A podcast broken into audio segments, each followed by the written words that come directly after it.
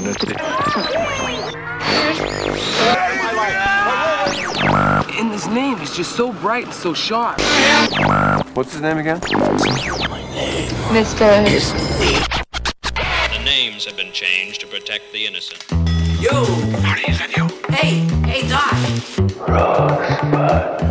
Here's Johnny! Bond. James, James, James Bond. Young lady, what is your name? Mrs. Nivas. And uh, how about your fella here? They call me Mr. Tibbs. That's right.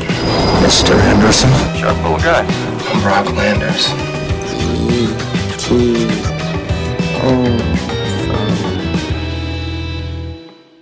Look, I know I don't look like myself, okay? But something really strange happened, and I'm really scared, and I need you to help me, my best friend!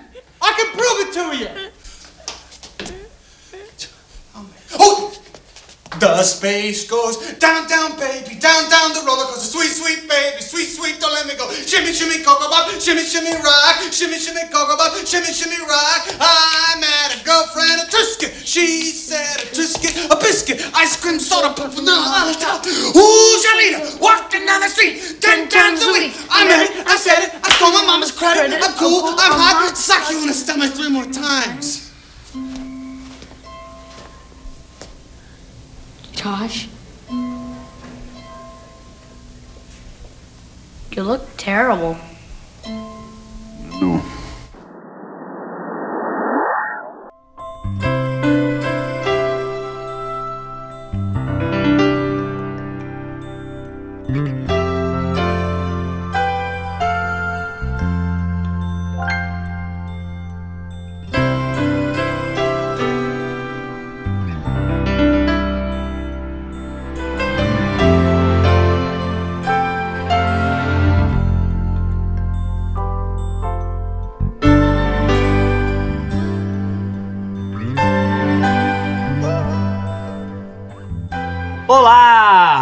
Esse é o Cinefili e Companhia para falar de mais um filme para vocês. Eu tô hoje aqui com a Juliana Varela. Oi, pessoal. Não estamos com o Henrique Pires. Ele hoje não veio, ele tá com algumas questões pessoais para resolver, mas nós temos um ótimo convidado que está debutando aqui no Cinefili e Companhia, o jornalista, crítico de cinema, Rafael Palone. Oi, gente. Oi, Hugo. Oi, Ju. Obrigado pelo convite. Estou muito feliz de estar aqui hoje. Crítico de cinema, não sei se é a palavra certa, mas eu jornalista, jornalista tá certo. Eu vou deixar você seguir, Rafa, só que eu vou contra você. Você é sim um crítico de cinema, você só não faz crítica de cinema de forma convencional. Mas aquilo que você vai explicar pra gente aqui a respeito do que você faz, mostrará para as pessoas que você, de certa forma, guia o seu público sobre o que ver, o que assistir, cria curiosidade sobre os filmes, que é também o papel da crítica. Então, para mim, você é sim um crítico de cinema e alguém que eu, nesse, nesse mundo aí, respeito também. Né? Não importa a Ah, forma como a ótimo. pessoa faz, é até por isso que a gente quer você aqui. Eu sei que você vai fazer um grande episódio conosco. Rafa, a, o microfone é seu. Quem é você, meu caro? Conta pra gente. Bom, tá bom. Sou o Rafa. É, eu hoje tenho um, um perfil no Instagram que chama Cinema com Rafa. É, bem literal. Esse, esse perfil foi o meu projeto de TCC. Na verdade, quando, quando eu estava fazendo TCC, eu tinha, eu tinha que criar um produto e estudar alguma coisa, né? Tinha que fazer uma monografia e, a partir dessa monografia, ter um produto também. E, na época, eu queria muito entender como que é, a crítica de cinema estava se transformando nesses novos meios, né, da internet, com, muitos canais no YouTube, podcast naquela época a gente nem falava tanto, acho que no meu TCC a palavra podcast nem aparece, é, não, não faz e, e detalhe, não faz tanto tempo assim que eu me formei, tá, fazendo só seis anos, É, mas é, é, é, eu queria muito entender isso, e aí, a partir desse, desse estudo, eu criei o Cinema com Rafa, que primeiro foi um blog, E, e logo na sequência, assim, também virou uma página no Facebook, que hoje também não existe mais, nem o blog, nem a página no Facebook. E hoje eu fico com o Instagram e tô me aventurando um pouquinho no TikTok. Ainda não, não divulguei muito o TikTok. Acho que é a primeira vez que eu falo, assim, que eu tenho um TikTok do cinema com Rafa. Mas eu tô ficando muito surpreso lá, porque eu posto, não conto pra ninguém, e só de colocar hashtag já tem um retorno. Então, eu tô começando a me aventurar um pouquinho ali no TikTok do cinema com o Rafa. Aí hoje eu tenho esse Instagram, que a minha ideia é ele, ele é principalmente atualizar sobre as notícias, o que está acontecendo no mundo do cinema, porque eu estou o tempo todo me informando sobre isso e eu tenho muita vontade de repassar as informações que eu estou recebendo. É, então, é, é, a ideia principal é essa e também contar um pouquinho do que, que eu tenho assistido. Então, assisti o filme, eu vou lá na hora e falo, ó, gostei, não gostei, é bom, é ruim, fui feliz, não fui feliz. É, a minha ideia principalmente é essa. Além desse trabalho, né, eu também trabalho com comunicação interna no, na, na TV Globo hoje. É, e acho que é. Ah, e também estou me formando como roteirista agora. Então, além de, de de falar sobre cinema, eu não vejo a hora de começar a fazer cinema. Esse é o meu, esse é o meu próximo grande objetivo aqui para minha carreira. Legal, Rafa, e queremos coisas produzidas por você mesmo, viu? Mas eu queria continuar aqui entrevistando o senhor, porque é importante para os nossos ouvintes saber como é que você começou a se interessar por cinema. É, a gente sempre pergunta para os nossos convidados ah, qual a tua relação com filmes, né? O que, que você gosta de, de assistir? Como que começou essa paixão? Porque cinema não é só negócio, né? Cinema é muito afeto.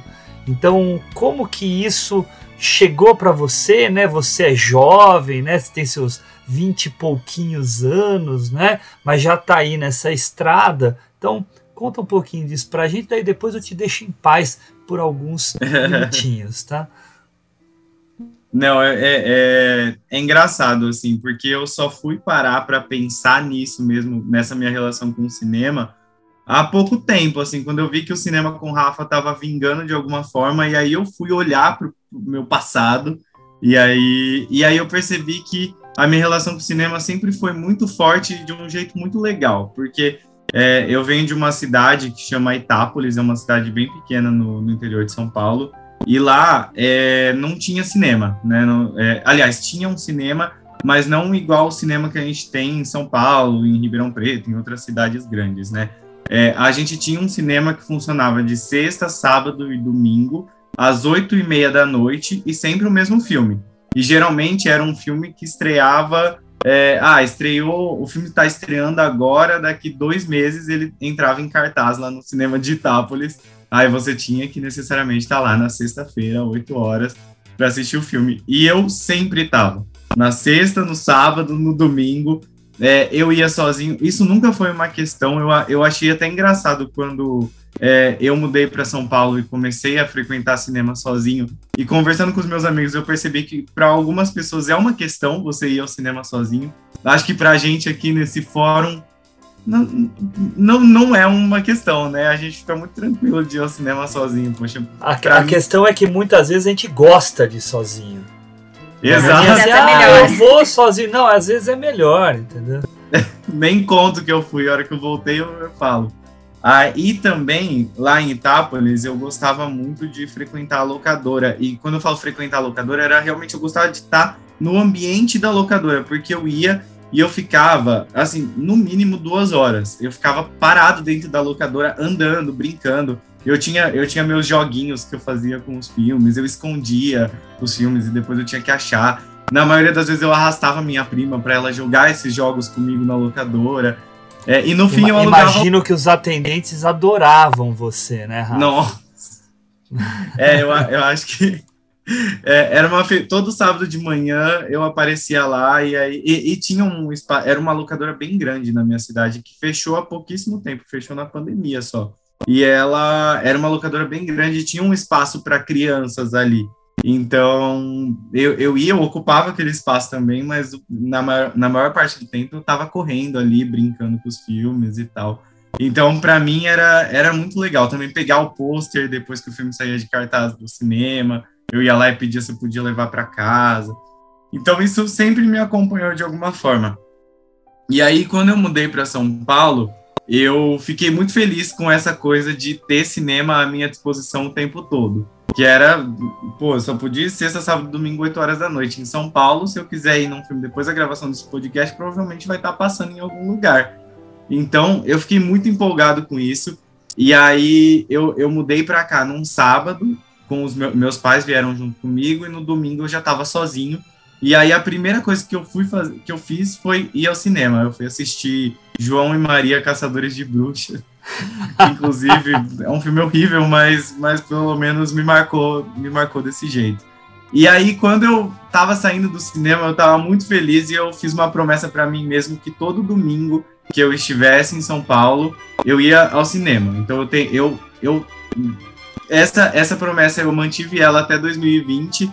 Só que aí em 2020 eu tive teve a pandemia, os cinemas fecharam e aí eu quebrei a promessa e logo que os cinemas voltaram, eu ainda não consegui, eu já furei a promessa algumas vezes. Mas eu tento todo domingo que eu tô em São Paulo ir ao cinema. Se eu já vi tudo que tá em cartaz, não tem problema, eu vou e assisto algum de novo ou eu. É, mas é muito difícil a gente ver tudo, tudo que está em cartaz, né? Principalmente com essa variedade de cinema que a gente tem em São Paulo. Mas, enfim, tudo isso foi acontecendo de um jeito muito orgânico. Eu não tinha parado para pensar essa minha paixão até que eu comecei a estudar jornalismo e aí eu percebi que é, eu tinha interesse muito grande em ser um jornalista de entretenimento, estudar, é, estudar a cultura pop de alguma forma, trabalhar em algum veículo de cultura pop. E aí eu comecei a pensar um pouquinho mais sobre isso, comecei a acompanhar o Oscar com mais vontade e, e hoje em dia, assim, eu sou o louco do Oscar. É, é, eu, no meio cinéfilo, às vezes a pessoa julga um pouquinho quando a gente, as pessoas julgam um pouquinho quando a gente fala isso, né? Mas eu adoro o Oscar eu, e, e, eu adoro o movimento Oscar. E é, eu agora já tô com a minha listinha do Oscar 2023 preparada porque eu já quero começar assistir aos filmes. Inclusive, já assisti o Top Gun Maverick. Não sei se vocês assistiram, mas eu achei perfeito. E aí, enfim, já tô aqui desde junho de 2022, já tô empolgado para o Oscar de 2023. Para não, não exagerar, até 2024 eu já tô com a minha listinha começando a, a pensar nela, ainda não comecei a escrever. Mas a de 2023 está pronta.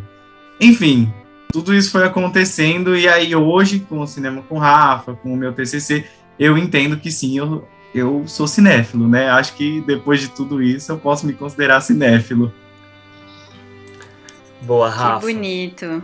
Gostei da história. E Rafa, você está muito bem acompanhado aqui, porque eu, desde pequeno, sou enlouquecido pelo Oscar. Sempre fiquei decorando todos os prêmios. Eu pegava as listas de todos os anos e decorava todos os vencedores. Hoje eu não lembro mais grande parte, mas ainda tem muita coisa na memória. E sempre estou atento, sempre quero discutir. A gente vai tentar aqui todo ano fazer episódio do Oscar, como fizemos esse ano, como fizemos ano passado, né? E então a, a, a gente não liga. Se as pessoas têm esse preconceito de que o Oscar isso, o Oscar aquilo, gente é uma referência. Não vou dizer que é o prêmio mais importante do mundo, não é.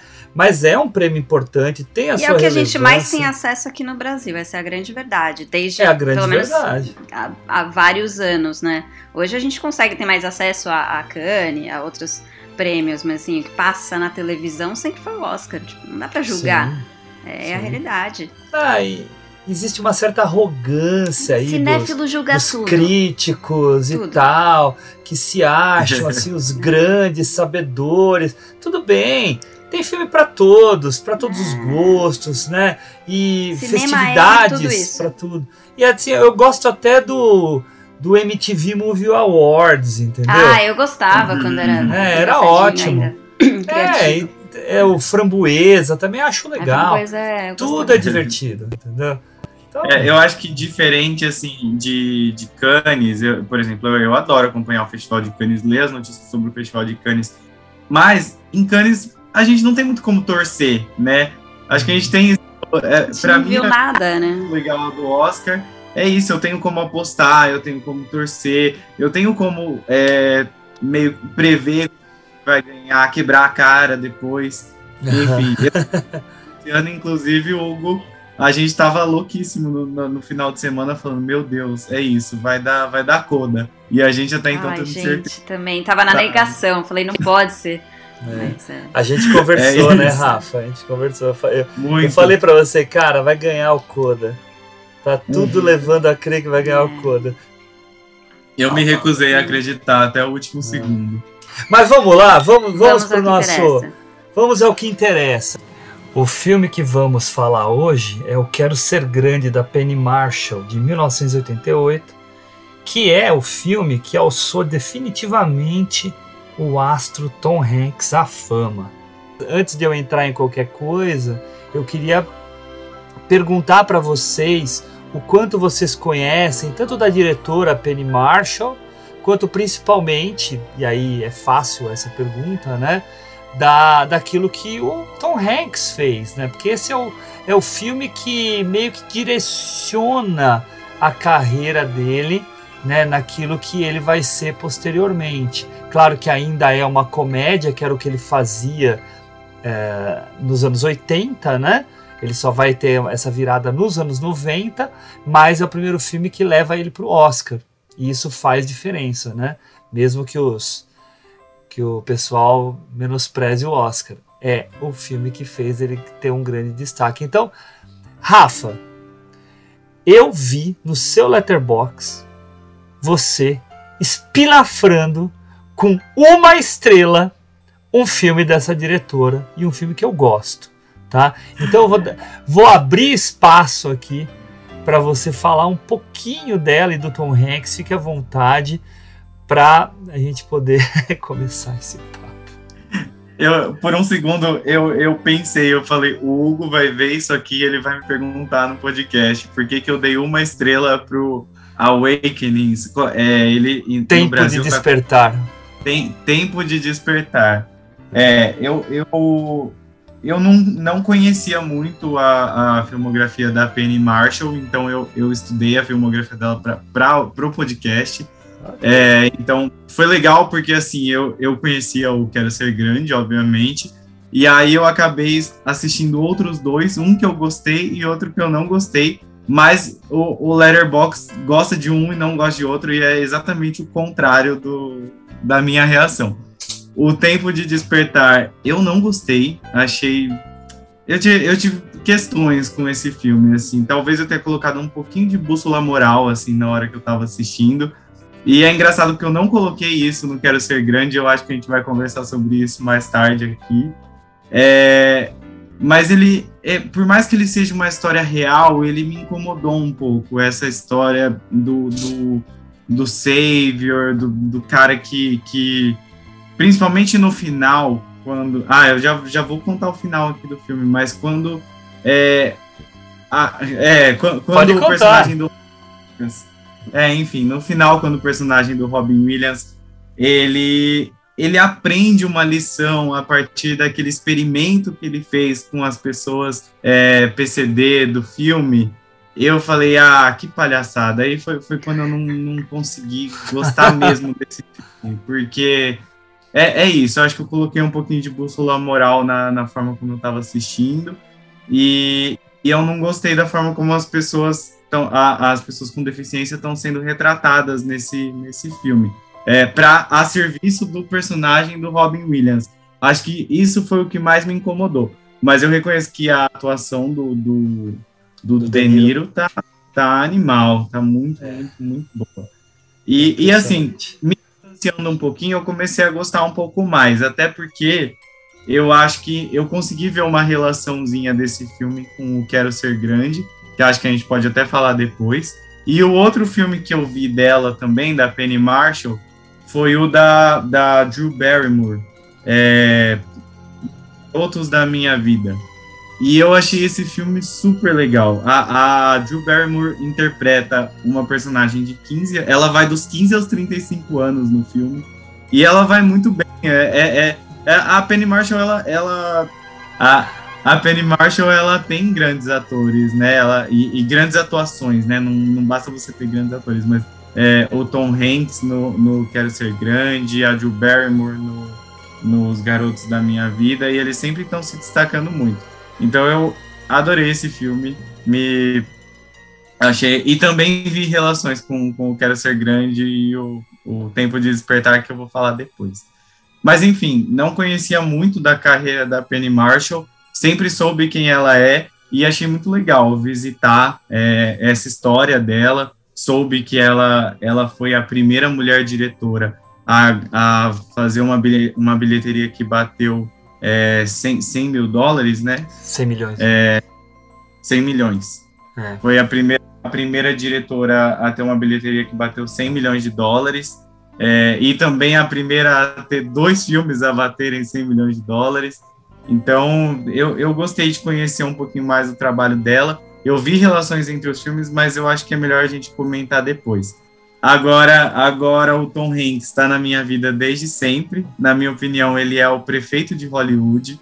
Ele é, eu, eu, adoro, eu adoro ele enquanto pessoa física e pessoa jurídica, porque eu, eu gosto do, eu, eu tenho a impressão assim, é, raramente eu vou ver, e ah, não, não é só uma impressão, né? É um fato. Raramente a gente vai ver ele interpretando o vilão, um personagem malvado, mas eu não acho que isso limita ele enquanto ator. Eu acho que ele tem vários papéis diferentes. É, ele, ele consegue transitar por vários papéis diferentes e, e desse jeitão dele, assim. Então eu, eu adoro ele e adorei ver o, o Quero Ser Grande de novo porque eu pude entender um pouquinho mais é, porque esse filme é o filme que, que ajudou ele a, de certa forma, dar uma deslanchada, né? Ele, ir ele tava lá no meio das comédias, tinha feito até aquele filme da sereia, o Splash, Ai, né?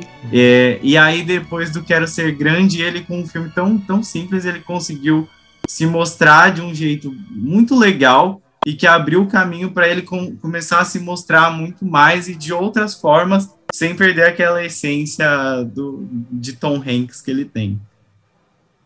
Boa, Rafa. Uh, Ju, e você? Bom, eu, eu gosto do Tom Hanks desde o Splash, tá? Pra mim, esse é um guilty pleasure. Não revi, tenho medo de rever, mas enfim. Mas da Penny Marshall, eu acho que eu não vi nenhum outro filme dela, mas eu não tenho certeza, porque tudo era meio da época, passava na sessão da tarde, posso ter visto uma vez e não lembrar, mas nunca revi. Então, assim, não, não tenho muito. Não dá para comparar muito, assim, a filmografia dela.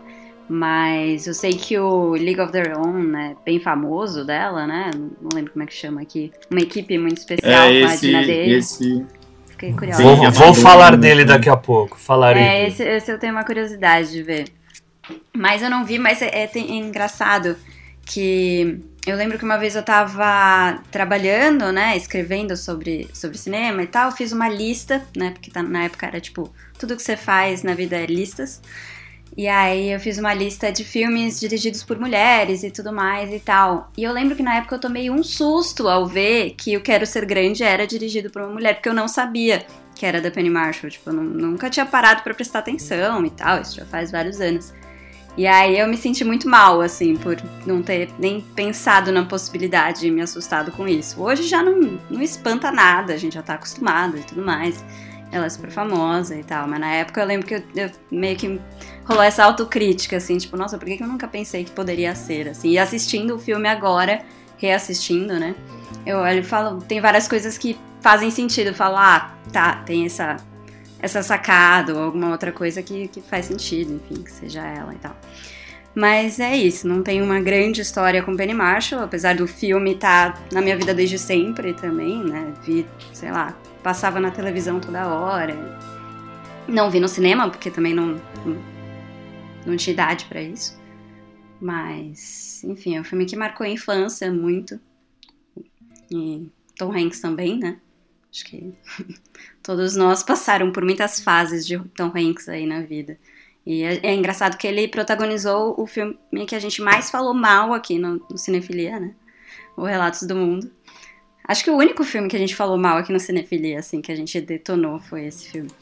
É, Mas- teve, aquele, teve aquele episódio do Oscar que a gente detonou alguns e tal, mas assim, que É, exclusivamente. mas específico, assim, dedicar duas horas a falar mal de um esse. é. filme foi só esse. Mas. Mas Tem é, um, eu ainda tem um gosto filme dele. recente dele. Tem um filme recente dele que eu também não engulo. O, o Relatos do Mundo também não sou fã. E um outro que eu não engulo, que aí eu acho que realmente abusaram da boa vontade do Tom Hanks, é esse do, é, do vizinho. Ah, é um o belo dia na vizinhança, alguma coisa assim. Um belo dia na vizinhança. Eu não tive esse filme eu coragem de ver esse abusaram filme. da boa vontade. parece muito bobinho, assim, né? Não sei. Nossa, eu detestei esse filme. Então é, a gente vai brigar hoje, mas daqui a pouco eu brigo. Tá Mas, mas eu gosto Ai, do, do Tom Hanks. Apesar de tudo, apesar dele, às vezes, fazer algumas coisas muito bom moço, ainda gosto bastante dele, tá? Tá com crédito positivo aqui. Beleza, Ju. Ah, eu também, como vocês, cresci vendo Tom Hanks, porque a carreira dele, pelo que eu tava até vendo no IMDB, começa lá nos anos, no final dos anos 70, né, em algumas séries e tal, tem até aquela série Táxi, né, que era dos anos 70, que tinha o, o Andy, Andy Kaufman, né, então ele tá ele pa- participa participa daquele caras e caretas né do Michael J. Fox né mas sempre pontas né ele devia ser muito novo. Ahn, o Tom Hanks é um cara que eu já falei aqui outras vezes ele é aquele cara meio que a cara de Hollywood né? O Rafa falou bem ele é tipo o prefeito de Hollywood né? Enquanto o Clint é o governador né? Ele é o prefeito. Então ah, é um cara que assim ele é meio referência moral mesmo né? Da, da, do país. Ele é meio que o James Stewart do momento né? A gente até falou disso lá na, no episódio do Felicidade não se compra né apesar de que concordamos que o James Stewart era um cara hum, até mais interessante do que o Tom Hanks Mais O que não torna- talvez, né? é, talvez. É, o que não o torna mau ator nunca. Ele é um ótimo ator, né? Um grande ator. Ah, o Rafa falou, né, do Belo Dia na Vizinhança, né? Ah, que é um filme, realmente é um filme bem mediano, né? Ah, que fala de uma figura que eu gosto muito, que é o Fred Rogers. Mas ah, o, o filme realmente é um pouco estranho. Eu gosto muito da- das questões lúdicas do filme a mistura que a diretora faz também, uma diretora, né? Faz ah, entre o que era o programa dele e a estética do filme. O problema é que se perde um pouco nessa reconstituição do que foi fazer a reportagem sobre ele, né? Então acaba ficando uma coisa meio sem identidade. Então quem não gostou do filme é super normal, tá? Então claro que eu não vou brigar com o Rafa porque eu entendo completamente. É que eu gosto muito da figura do Fred Rogers. O Tom Hanks é um cara que sempre que sai filme dele eu quero assistir. Tem várias coisas que eu ainda não vi. Tem esse Finch que Uhum. saiu lá na Apple, eu não Sim, assisti quase ainda. vi ontem, mas acabei não vendo. Você não viu, Rafa? Não? Não. Não.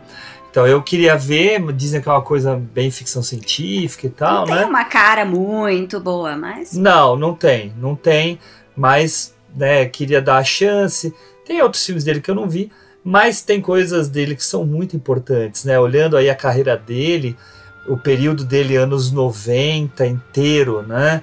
E início dos anos 2000 e até um pouquinho mais para frente, né, o The Post, por exemplo, ele tem papéis de muita relevância, né? A primeira metade dos anos 90 dele é muito boa. E aí nisso eu destaco aqui o filme da própria Penny Marshall, né, que a Juliana mencionou, o A League of Their, Their Own, né, que é ruim de falar, Uhum. mas que é uma equipe muito especial, que é um filme que a princípio é só um filme sobre uma, um time de beisebol feminino, mas é um filme que vai abordar muitas coisas, né? Vai abordar o papel das mulheres durante a Segunda Guerra Mundial, vai falar sobre feminismo, vai falar sobre misoginia, vai falar até mesmo sobre alcoolismo, né? Que o personagem do Tom Hanks é um alcoólatra.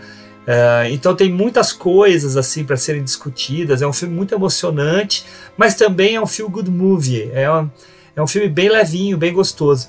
E por que que você, né, Ju, não sabia que a, que a Penny Marshall era a diretora do, do, do Big, né, do Quero Ser Grande? Uh, eu vou dizer o que eu acho, porque era o que passava por mim. Havia dois Marshall na época, tá? Havia um cara chamado Gary Marshall, que eu tava olhando aqui agora, o irmão dela, que fez uma linda mulher no mesmo período, Ah. nos no- em 1990. E eu, pelo menos, né, na minha juventude, eu tinha 13 anos, 12, 13 anos, né? Eu confundia os dois. E eu achava que Penny era só um. um Você vê só o diminutivo- Marshall e acabou, né? é, e fica assim, entendeu? Daí só depois de um tempo mesmo que eu também fui perceber isso.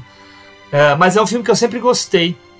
Um filme que, na sua estrutura, é muito simples, mas que tem várias coisas legais para serem discutidas, que é por isso que a gente tá aqui. Mas é um filme muito fácil de entender. Né, que eu acho que é muito a pegada dela. Você pega lá ó, a relação de filmes que ela dirigiu, ela fez pouquíssimos filmes como diretora, ela era atriz mesmo, né?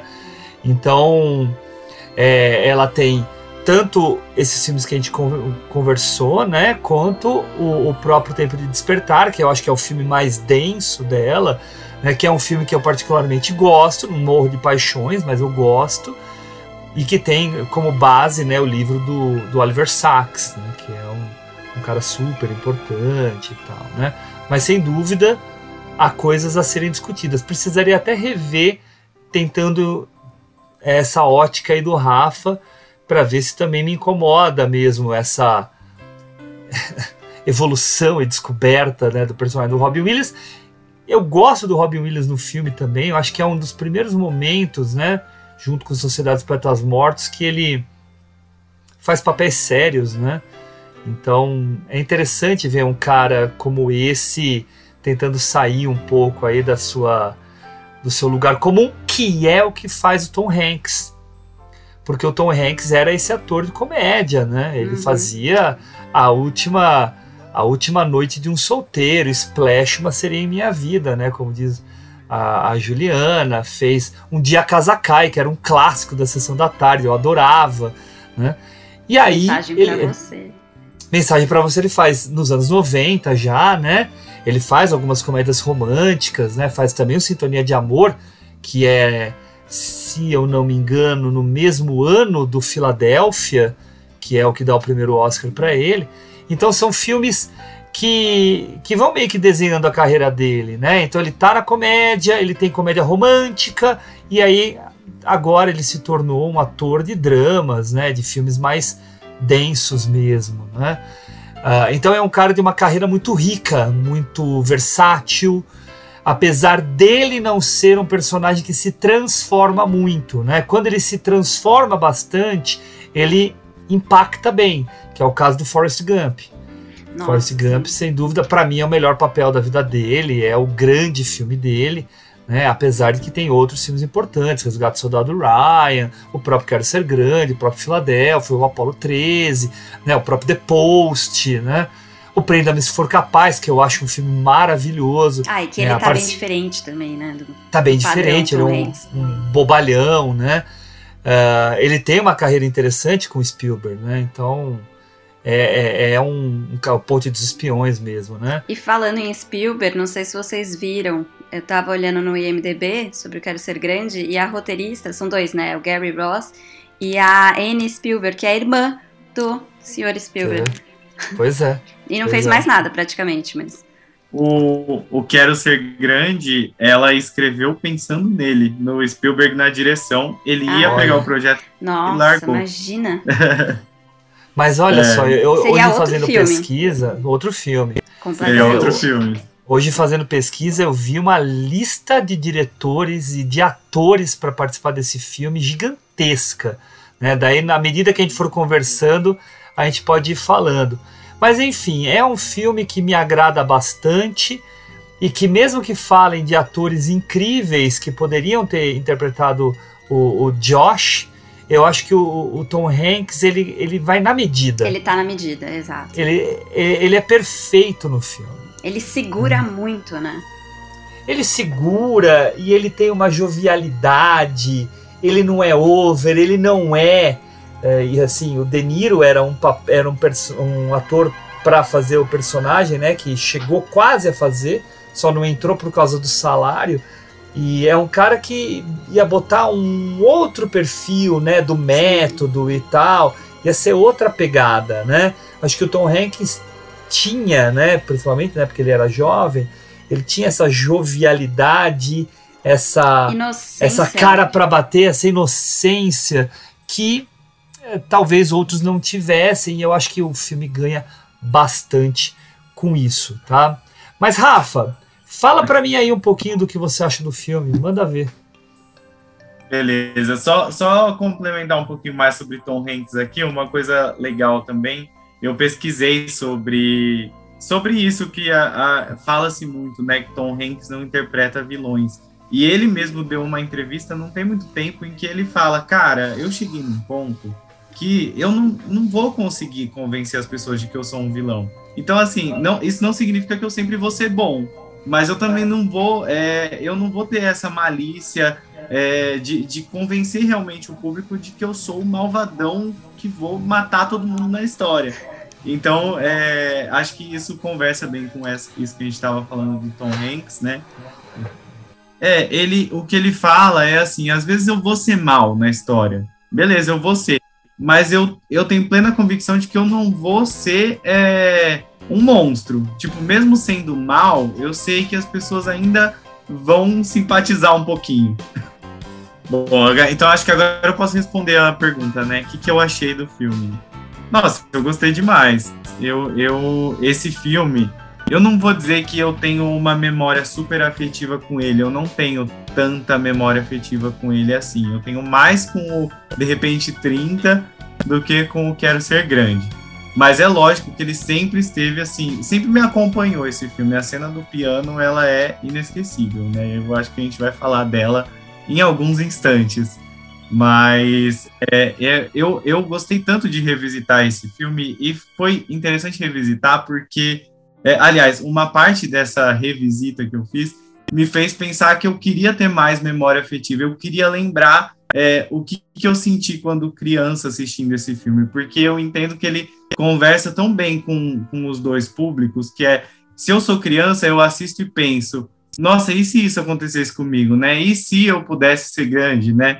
E hoje em dia, é, eu assistindo, eu acho que eu, eu, eu parei durante o filme e falei, fudeu, eu sou grande. Eu sou adulto agora, né? E agora? O que, que eu faço?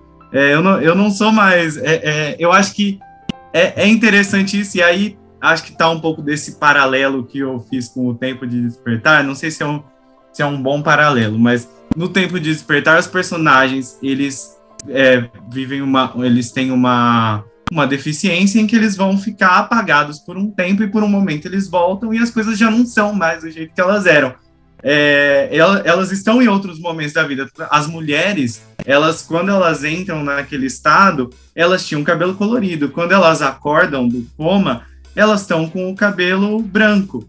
É, e, e, esse filme também tem isso, assim, de repente eu acordo e eu sou um adulto. Então eu fiquei pensando muito nisso enquanto eu assisti o filme, que eu queria muito lembrar como eu me senti quando criança assistindo, mas eu adorei perceber como eu me senti adulto assistindo esse filme. Rafa, você tem toda a razão, é verdade. Porque tem várias cenas no Tempo de Despertar em que o comportamento dos, dos personagens que acordam, né, daquela catatonia que, que eles estavam, é um, um comportamento infantil num corpo de homens ou mulheres de 60, 70 anos, né? Então você tem toda a razão, muito bem, muito bem pensado. O próprio De Niro tem comportamentos muito infantis durante o, o filme, porque quando ele apaga, né, a primeira vez, eu acho que ele era um menino de 10 anos, eu acho que nem 10, né? Não, não lembro com precisão. Isso, e, e aí o, o, o outro, né, Os Garotos da Minha Vida, também vai um pouquinho por esse caminho, mas de um jeito um pouquinho mais realista, assim, é, diferentemente do Quero Ser Grande, né?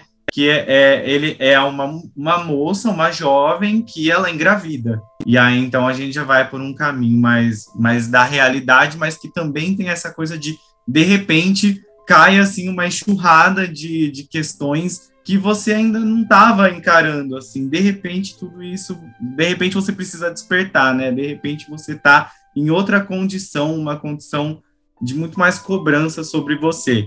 É, então, eu fiquei muito feliz assistindo, reassistindo Quero Ser Grande. Eu, inclusive, eu assisti duas vezes para vir para esse papo hoje e, e, foi muito legal. Na segunda vez, eu consegui perceber mais coisas ainda. E, e acho que uma coisa que eu gosto muito, depois, é, para eu já encerrar minha fala e já não jogar tudo de uma vez aqui, é o quanto essa história é simples porque é, é, e é como se o filme trouxesse a mensagem dele para si, porque ele, ele é um filme tão simples, é, é uma história simples, a, a, forma como é conduzida também é de uma forma simples, mas que conseguiu ser muito grande no resultado, né?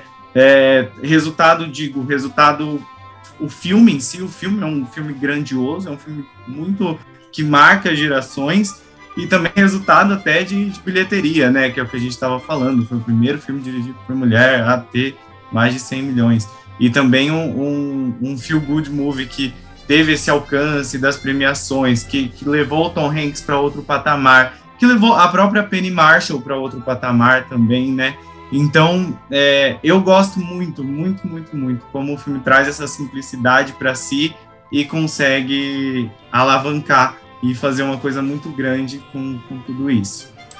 Mas Rafa, você que está estudando roteiro, né, está se formando roteirista, a gente sabe, cara, que para chegar num, num filme como esse, que é simples e não simplório, né, você tem que ser muito bom para você conseguir, né, trabalhar esses temas de uma forma que flua bem para o público, que seja fácil de entender, né, para o público, você é, decifrar um meio simples que faça as pessoas se sensibilizarem, se divertirem, compreenderem os temas, né, se emocionarem, tudo isso ao mesmo tempo, não é uma chavinha comum. Você tem que ser muito bom, né, desde o roteiro, né, mas também pegar uma diretora como a Penny Marshall que se mostrou muito talentosa para trabalhar este roteiro, né? Porque ela poderia cagar o filme, né? Ela não, ela vai lá e consegue trabalhar os atores de forma adequada, encontrar estratégias para esses atores trabalharem de forma adequada, organizar a história, ter, né, elementos como a gente vai falar daqui a pouco deles, né, de figurino, de montagem e principalmente de arte, né, de direção de arte, que fazem com que tudo fique a favor dessa temática, dessa história, de tudo isso que a gente quer que chegue a eles. Então, é, você está certíssimo em dizer que é simples, e aí eu só quero somar dizendo: é porque eles são realmente muito bons, porque essa simplicidade é, não é fácil de alcançar. Não é fácil. Mas, Ju, você queria falar, né? Ah, não, eu só ia, na verdade, concordar e, e falar que voltar, na verdade, no, no primeiro ponto que, eu, que o Rafa falou, de dessa coisa do filme ser visto de forma diferente pela criança e pelo adulto. Né? E acho que é parte do sucesso dele, tão estrondoso para um filme tão simples, vem disso porque é um fator Pixar, assim. É uma coisa que anos depois a Pixar vai pegar e vai replicar, que é ter esse filme mais simples para criança e essas questões mais complexas para o adulto. Então, eu lembro de ver o filme quando criança e era outro filme, né? É um filme que você está muito mais preocupado é, nas brincadeiras, nessa ideia de, nossa, ele vai trabalhar numa loja de brinquedos, uma fábrica de brinquedos, testando brinquedos, né? Tem a coisa do piano e tal. Então, você está muito mais preocupado com essa coisa do lúdico do que realmente com o lado adulto da história, né? E aí você vai ver depois e você pensa, pelo menos eu pensei, falei, nossa, como é fácil ser engolido pela vida adulta, né? Porque um dia ele tá lá todo sendo ele mesmo no escritório, sendo um crianção e sendo diferentão e, e até fazendo mais sucesso por causa disso, sendo né, reconhecido, falando, nossa, esse cara é diferente e tal, mas no dia seguinte ele já se acomodou, não é se acomodou, se ele entrou na máquina né? De repente ele entra nos padrões, ele já tá usando terno, ele já tá atendendo o telefone é, com seriedade, já tá falando que tudo é urgente, né? Então eu, eu vi muito essa coisa da vida adulta que de repente cai em você, assim, no momento em que ele vira e fala: Não, mas isso é muito importante, tipo, essa reunião é a coisa mais importante da minha vida nesse momento. E, tipo, cara, você nem. Essa vida nem é de verdade, né? Tipo, você nem é esse cara realmente, mas tipo, isso parece muito urgente, né? O trabalho sempre parece a coisa mais importante, mais urgente que você tem para fazer. Então, o filme mostra isso de um jeito muito fácil, muito, né, até fantasioso, mas funciona, você entende diferente quando adulto. E acho que parte da graça também, ainda mais a gente vendo, né, acostumando com filmes mais sérios hoje, mais preocupados com a realidade e tal, você revê um filme dos anos 80, 90, ele tem uma certa uh, não obrigação de fazer tanto sentido que, que é, torna ele mais leve. Então, assim, no momento em que essa criança vira adulto, é, ele vira adulto, mas parece que as regras do mundo adulto não se aplicam de verdade a ele. Então ele pode falsificar o, CPF dele, ele compra um apartamento e depois vai embora para casa e ninguém sabe o que aconteceu com esse apartamento. E tipo, dane-se a burocracia, sabe? Isso não importa, não, né? As regras não se aplicam de verdade. Então a gente tem essa, esse mundo da fantasia que tudo funciona de um jeito meio mágico, né? Tudo se resolve é, de uma hora para outra facilmente, que é é acolhedor ver um filme dessa época que, tipo, as coisas eram mais simples, assim. Tipo, você contava a história, o foco era só a história. Os detalhes, né, não importavam tanto. O realismo não, não tinha tanto. Então, acho que parte do, do quão gostoso é ver esse filme hoje vem, vem dessa nostalgia de um, um tempo mais simples, talvez. Não, só, só complementando aqui o que a Ju disse, é, eu concordo, concordo muito. Eu acho que até é, o, o, roteiro, né, ele é tão envolvente que a gente a gente desliga o realidômetro muito fácil nesse filme.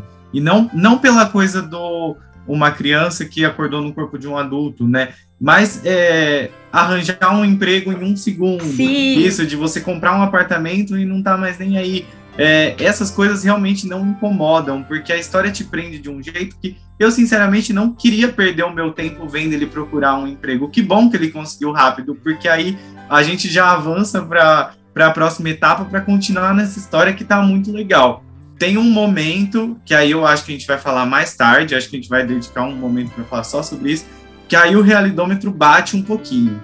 Aí a gente liga ele um pouquinho ainda mais assistindo nos dias de hoje mas mesmo nesse momento não me incomodou tanto assim. Mas eu vou deixar, vou guardar uhum. esse spoiler para depois e aí eu, é, eu, eu, acho que eu sei qual que é, porque para mim também fica meio tipo, opa, é. será? Será?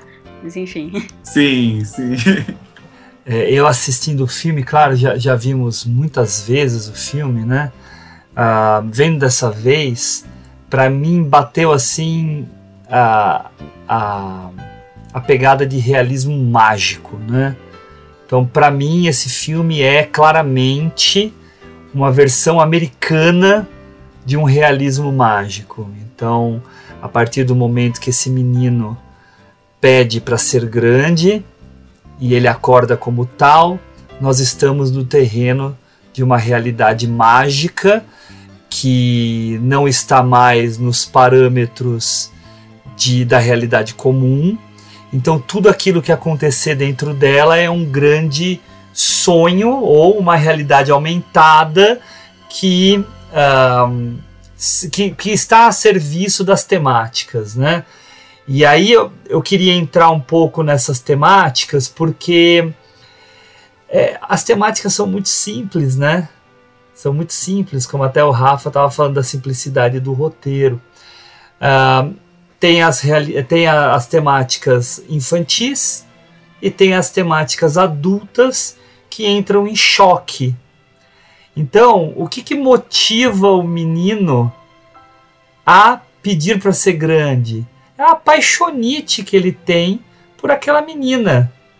E aquela súbita, entre aspas, né, humilhação que ele tem ao não poder entrar no, no no brinquedo lá, né, que demandava montanha uma russa, né? na montanha russa, tinha escapado a palavra, né, na montanha russa, e que o cara fala assim, you have to be this big, né, que daí tem a, a, a o nome do filme, né, e aí quando ele sai todo chateado, amuado, né, por ter por ter passado por essa humilhação, com aquela menina que ele tem essa paixonite, que tá com o rapaz que ela até diz, ah, Ele ele dirige. dirige, né? Ele se sente meio humilhado e vai, né, nesse no, no Zoltar para fazer esse pedido. Aí é- aí começa esse realismo mágico, né? Começa Mas no momento até que ele vê que a máquina não tá plugada na tomada, né? não tá plugada na tomada. Fala, ah, isso já tá seguindo outras regras. né? Isso. E a partir do momento que ele acorda, é o momento em que a gente já tá nesse mundo irreal. Claro, é um mundo irreal. O menino do dia para noite virou adulto. Sim, a gente sabe, né? Só que isso não é o foco do filme. O foco é, nossa, aconteceu, tá? Mas claro, a gente aqui querendo dar uma analisada, ele vai mesmo para esse terreno. E aí, foi o que o Rafa falou. Ah, ele consegue um emprego rápido, ele né, a menina se apaixona rapidamente por ele e várias coisas vão acontecendo para servir a essa transformação que ele tem, que aí mexe com a outra temática, né? E a gente aqui agora como adultos que, que somos, né? ah, a gente fica se colocando, putz, cadê aquela criança que estava em mim? Porque a criança que estava no próprio eh, Josh, ah, ela vai desaparecendo. Para mim é marcante, eu acho que para vocês também, a, a, a cena logo em seguida, a primeira noite dele com a Susan É quando se transforma. que é quando ele se transforma de vez. Abre o elevador, ele já sai todo pimpão de dentro do elevador, né? É, com uma roupinha mais normal. Isso, uma roupinha mais normal, cumprimenta todo mundo. E aí, o mais marcante é ele arrancando, né, aquele cartaz da porta do escritório dele. E aí ele vai ter aquele comportamento. E aí a gente fica, né, se, se, se questionando, né? Poxa, a gente não brinca mais com brinquedo, né? A gente não, não se diverte mais como quando era criança, né? E por que não? Por que, que não podemos? Por que, que não fazemos, né?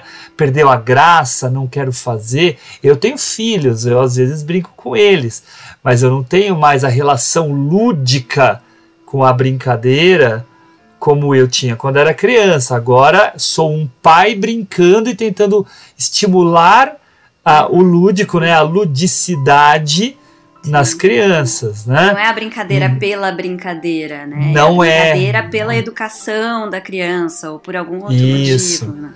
para até brincar com o imaginário, né? Trabalhar esse tipo de coisa nelas. Mas por quê, né? Por quê? Porque a vida me fez fazer outras coisas, né? Isso é super normal, tá? Mas além disso, para mim esse filme é um grande filme sobre inocência e amizade. Porque a inocência do Josh, né, que é mostrada em muitos momentos e que vai se perdendo à medida que o, que o filme eh, vai percorrendo né, o seu tempo, ah, ela está lá presente e nos chama a atenção. E por outro lado, também tem a relação dele com o menino, né? Ah, Esqueci o o nome é do o personagem. máximo, gente. Pra mim ele é, é o melhor. É, o, esqueci Como o nome é do chama? personagem. Peraí, não é Paul. Paul Não é não, Billy? Paul é. Billy. É, eu acho que é Billy, isso. Billy. que o, é com o Billy, que, que é o que faz a virada na cabeça dele, né? Que fala assim, ô meu, se toca, você é meu amigo, Quem você né? pensa Nossa, que é, né? quem você pensa que é? Você é o Josh que caiu do meu telhado e quebrou o braço. Yeah, I, I have the key example right here. Where you been? I've been trying to reach you forever. I'm, I'm in the middle of something, okay? That's yeah. the list. Uh-huh. All we gotta do is call. Can you give me just a minute, please? Yes. What are you talking about? This is it. This is the list. Would you come back at lunch? Or I'm a little bit busy right now. Could you come back? Hello? Busy? Billy! Are you out of your mind? Jesus, Billy.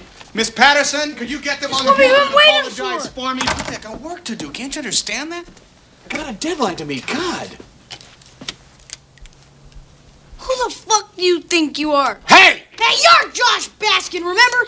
You broke your arm on my roof. You hid in my basement when Robert Dyson was about to rip your head off. You don't get it, do you? This is important. I'm your best friend. What's more important than that, huh? I'm three months older than you are, asshole. Acho- Não, esse menino Então, é o máximo, gente. Adorei. ele né, é o máximo, E ele tá no e- Querido Encolhe as Crianças. Eu tava vendo Ele os tá. dele e falei, nossa, é verdade. Ele tá, mas depois deu uma sumida. Mas ele tá. E então tem tudo isso, né, em volta do, do filme e torna ele interessante, apesar de serem temas que estão em filmes juvenis. Esse é um filme que é juvenil também, mas que toca a gente também por causa dessas misturas de temáticas. né? Tem uma, uma questão interessante, assim, que eu achei, pelo menos assistindo hoje, que eu nunca teria parado pra pensar antes, assim, que me deu uma sensação muito, eu não lembro qual cena que é, mas meio que quando ele começa a trabalhar e, e faz. Acho que quando ele passa de patinete no meio do, do escritório, uma coisa assim, eu fiquei pensando, gente, são essas crianças que cresceram e foram fundar o Google, a Apple, essas empresas moderninhas, lúdicas, sabe? Essa ideia do, do escritório, essa empresa que na verdade é um, um espaço de, de brincar, de experimentar, e, e, enfim, pelo menos essa ideia me pareceu muito. Eu olhei ali e falei, gente, mas é isso, é a empresa que o moleque de 13 anos nos anos 80 ia criar. Tipo, é, são esse, essas crianças que cresceram e fizeram essas empresas hoje. É, e, e- e isso tá, tá super presente, assim, no, no filme. É, tem, tem uma cena que eu gosto muito também, uma reunião de trabalho que eles estão estudando um novo brinquedo, Ah, e aí a sugestão de brinquedo é um prédio. Um Sim. robô que... Tipo, o que, que eu vou fazer? E aí ele fala, tá, mas por que a gente não faz um robô que vira inseto? Tipo, é, é- ele o tempo todo tá incentivando as pessoas a... Cara, para de pensar em prédio, sabe? Pensa, vamos pensar menor, vamos pensar no inseto. Yes. I- I still don't get it. What? What don't you get, Judge? Well, there's a million robots that turn into something. And this is a building that turned into a robot. So what's fun about playing with a building? That's not any fun. This is a skyscraper. Well, couldn't it be like a, a, a robot that turns into into something like a like a bug or something? A bug. Yeah. Like a big prehistoric insect with maybe like giant claws that could pick up a car and, and crush it like that. A prehistoric transformer. Interesting. Gentlemen, it, So the robot turns into a bug. Ah, gentlemen, Well, you should listen, listen if to you him. would just- He's got a very good idea here. The robot turns into a bug. This is a great idea. Someone said water bug? different sizes and things. And, Susan, and we could do scorpion. ladybugs. You could have them wreck buildings. Transformers for girls. A Bring building isn't maybe. hurt. A bug. It moves. Yeah. It, It's got all kinds of possibilities. This, this doesn't just happen. This guy just did. Isso, isso tá presente o tempo todo no filme, né? Nas provocações que ele faz, a cena da festa, é, enquanto tá todo mundo discutindo, é, pedindo para ser promovido, falando não sei o que da receita que tem que subir, ele tá lá descobrindo como que se come um mini milho. Nossa, É, Ele tá lá comendo um monte de vida, coisa, Né, gente? Sim.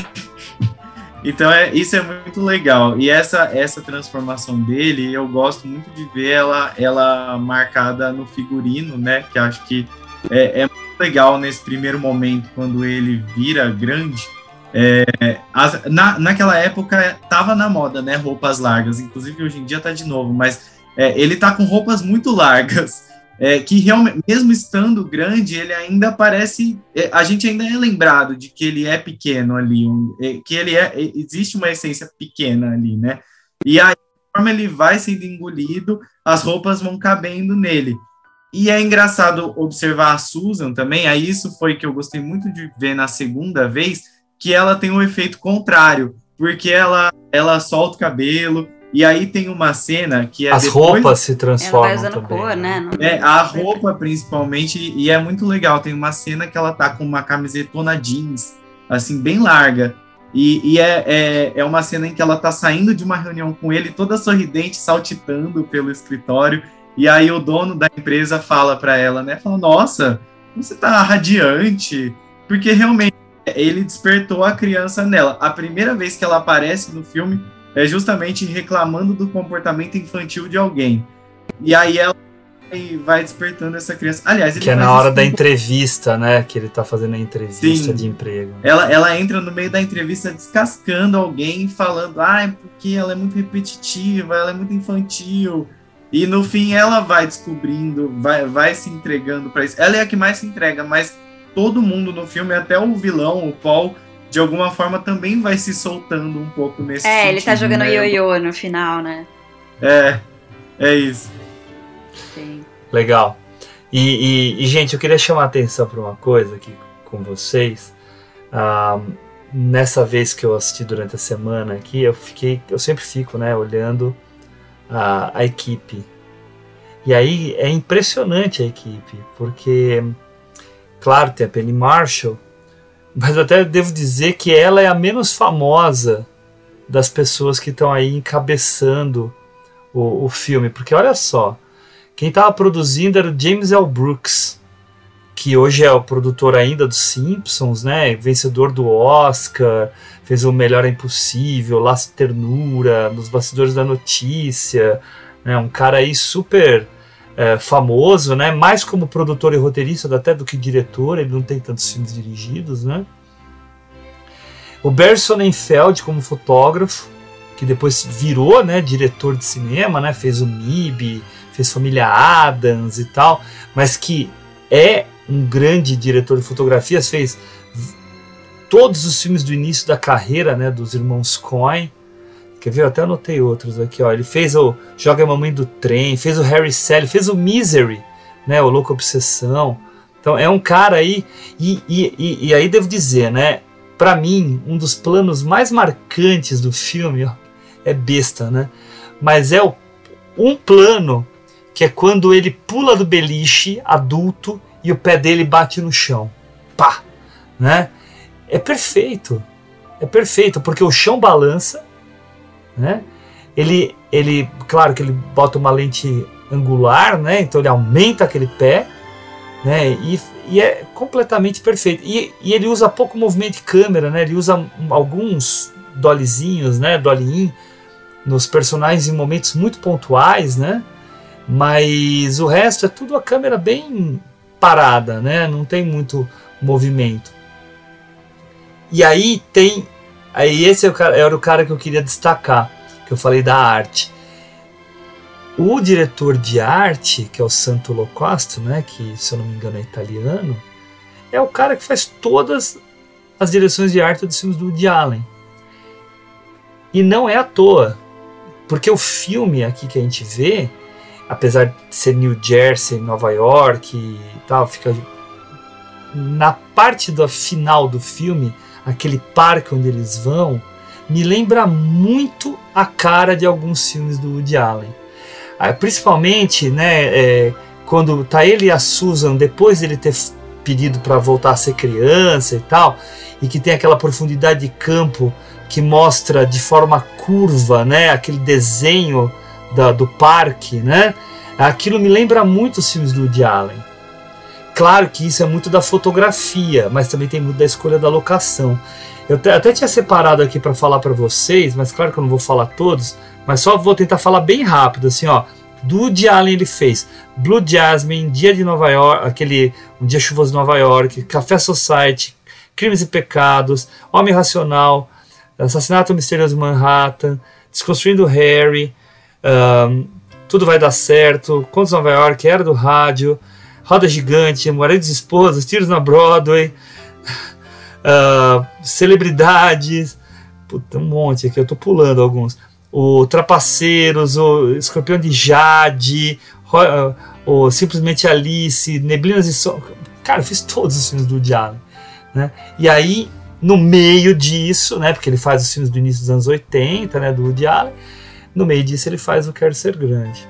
Né, que, por sinal, né, no Letterboxd, que faz uma uma classificação né, dos filmes mais badalados que a pessoa já fez, o primeiro é o Quero Ser Grande. Né?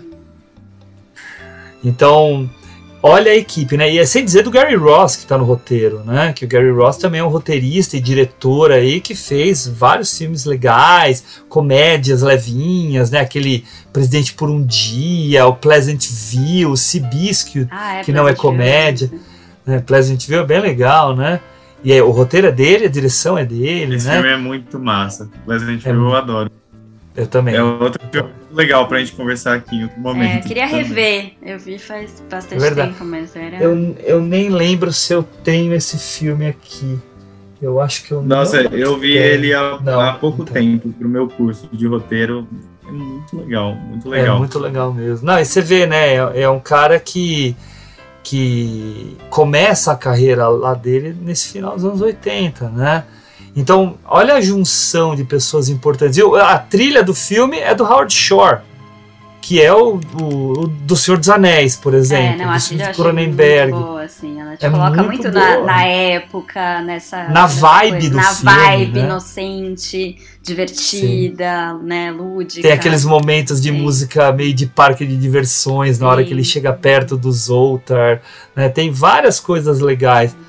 Então, é, é aquilo que a gente sempre fala, né? O filme, claro, ele é a história, ele é o ator, ele é o diretor, Mas é mas, olha a coletivo, quantidade de coisas, Sim. né? E a você tava falando de roteiro, né, do roteirista e tal. Eu anotei algumas frases assim que eu achei, ou algumas falas que pra mim assim, eu ia assistindo o filme e falava, gente, isso é genial, é tipo uma sacadinha que diz tudo, assim. Aí, uma delas que eu achei muito bonitinha é uma cena em que ele dá um um anel pra ela. Ah, que ela vai fofo. dormir na casa dele, mas, tipo, é só dormir que nem, tipo, passar a noite na casa do amiguinho, né? E aí ele dá o anel pra ela e fala: Ah, esse é um anel que brilha no escuro pra você não se perder. E, tipo, isso é muito pensamento de criança mágico e inocente. Tipo, como se fosse isso que fosse te salvar, né? Se achar na vida, né? Um, um anelzinho brilhante. E aí tem uma cena também. Ah, essa é a melhor de todas. Que ele chega no trabalho, vai trabalhar lá no computador, aí o cara do lado vira e fala: Ah, é aquela moça lá. É só falar um pouco com ela que ela vai te dar bola, e aí ela vai trançar as pernas em você, você vai pedir socorro e tal. Aí ele vira e fala: Então eu vou ficar longe dela, né? tipo, é muito. É que é aquele quesito da inocência, né? Que a gente tava é. falando. Mas é uma fala assim que você olha e fala: Gente, é muito boa. Assim, é. See that girl over there in the red? Say hi to her and she's yours. She'll wrap her legs around you so tight you'll be begging for mercy. Well, I'll stay away from her then. é o que a gente vive falando sobre questões de roteiro, né? Qual é a situação ideal para você criar para trazer para as pessoas alguma informação, né? Você poderia fazer uma coisa boba, mas não, eles criam algo bem divertido, bem é, duplo sentido para que ah, transmita essa sensação, né? Isso é super bacana mesmo. Sim. Tem uma cena também que eu acho muito boa, assim, ela não diz tanto sobre o filme, a temática do filme, mas um pouco sobre o lugar, né, de Nova York e tal, que é quando ele tá no hotel, aquele hotel caindo aos pedaços lá, e ele tá assistindo um filme super violento, cheio de tiros e gritos e tal, e aí ele Ah, desliga é, a Operação TV França. e tem os, os tiros e gritos na vida real ali no quarto do lado, assim. Tipo, não, não tem muito a ver com a É. história, mas te dá alguma coisa do Não, mas ambiente aí ele que tá, tá, né? dá uma coisa do ambiente. O ambiente que ele. Mas é é interessante porque também fala da questão da transformação de, jo de criança para adulto. Porque a primeira noite dele lá tem toda aquela gritaiada, morre de medo, empurra o móvel para travar a porta, fecha a cortina, né? Porque ele escuta os tiros. Daí nesse momento, ele tá lá vendo. É, ele tá vendo a Operação França, né? Que é aquela cena famosa lá, que tem tiro pra caramba. E aí faz isso que você falou, né? De fazer a fusão entre o filme e o fora. E ele continua comendo, assim, não tá nem ligando pros tiros que estão acontecendo, né? Então, é bem. É, novamente, é uma solução inteligente para significar uma determinada coisa, né? Enfim, é uma coisa que eu esqueci de falar na hora que a gente tava falando do Tom Hanks, dos personagens dele e tal. A gente nunca pode esquecer. A, a Ju falou do- da Pixar, né?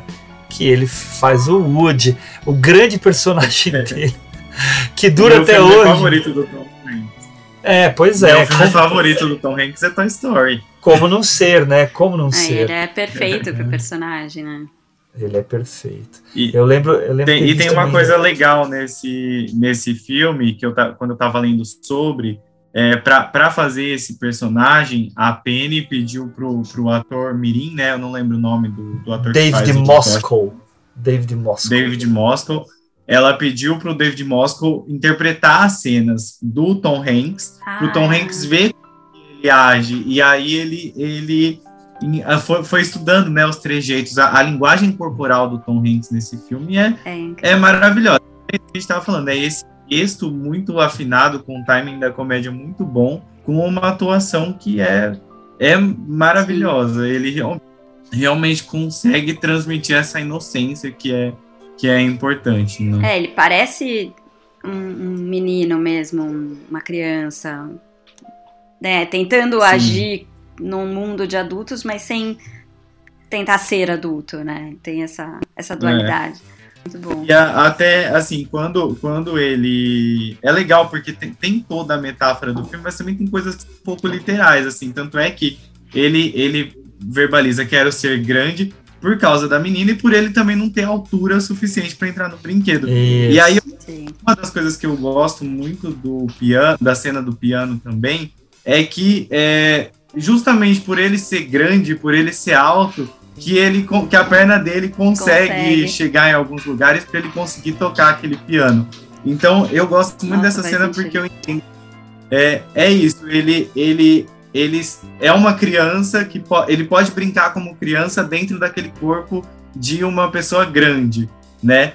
Então eu gosto disso, tanto é que é, a primeira metade do filme eu acho perfeita, acho impecável. A segunda metade é onde começam as minhas questões que a gente deve conversar mais tarde.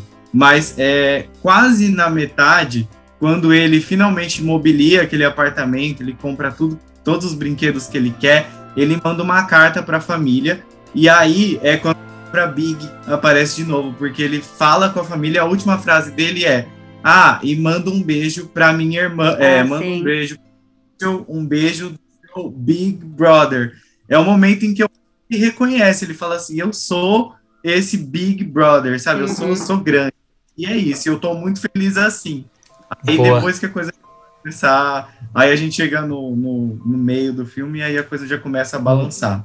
Mas é curioso que você falou desse apartamento dele, né? E eu tava falando do Santo Locosto, né? Do, do- do diretor de arte, um cara que faz esses filmes do Woody Allen bem classicões, né? Bem sóbrios muitas vezes na arte, né? Olha a casa que ele faz pro Josh.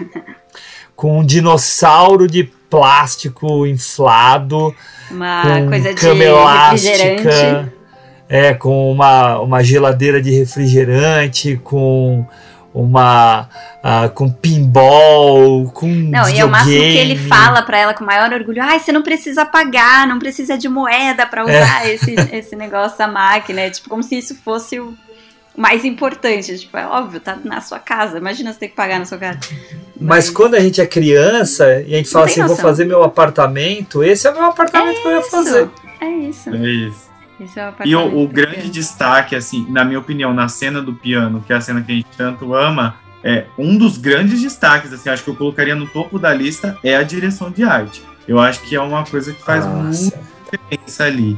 É, porque se for parar pra pensar, assim, não tem um grande jogo de câmera nessa cena, Uhum. não Tem tem, nada. uma coisa. É, Tem nada, é só assim, uma, mon- tem uma montagenzinha, mas é, câmera parada. Sim. É No isso. máximo aí- ela fecha o quadro em alguns momentos, só isso. É isso, tem, tem o empenho deles ali com a coreografia e uma direção de arte que realmente faz essa cena entrar na nossa cabeça, né? A, a fotografia. Essa cena é icônica. Não, E é Essa a cena é inteira, genial. né? Tipo, eu não, eu não lembrava dos detalhes do que acontece naquele momento. E revendo, gente, essa cena assim, me enche o olho de água, assim. E ela culmina no piano, mas ela começa muito antes, né? Quando ele entra na Falsch Arts ali, na loja de brinquedos, que era uma puta loja que tinha nos Estados Unidos, acho que já fechou, não existe mais. Não, Mas- hoje ela é o- lá é outra coisa. É, não Agora é um depósito mais, né? de. Aqueles depósitos de. Que você. Aqueles stores, assim, que você guarda coisa Ah, da casa. Foi engolido, Container, é, foi tipo, engolido pela vida Foi adulta. engolido É, total. até a loja foi engolida. Até a Até loja. a loja. Eu lembro que eu fiquei tão triste quando eles anunciaram que a Fall Shots ia fechar, não existia mais. Falei, nossa, tão, né, sonho conhecer essa loja e tal. Mas enfim.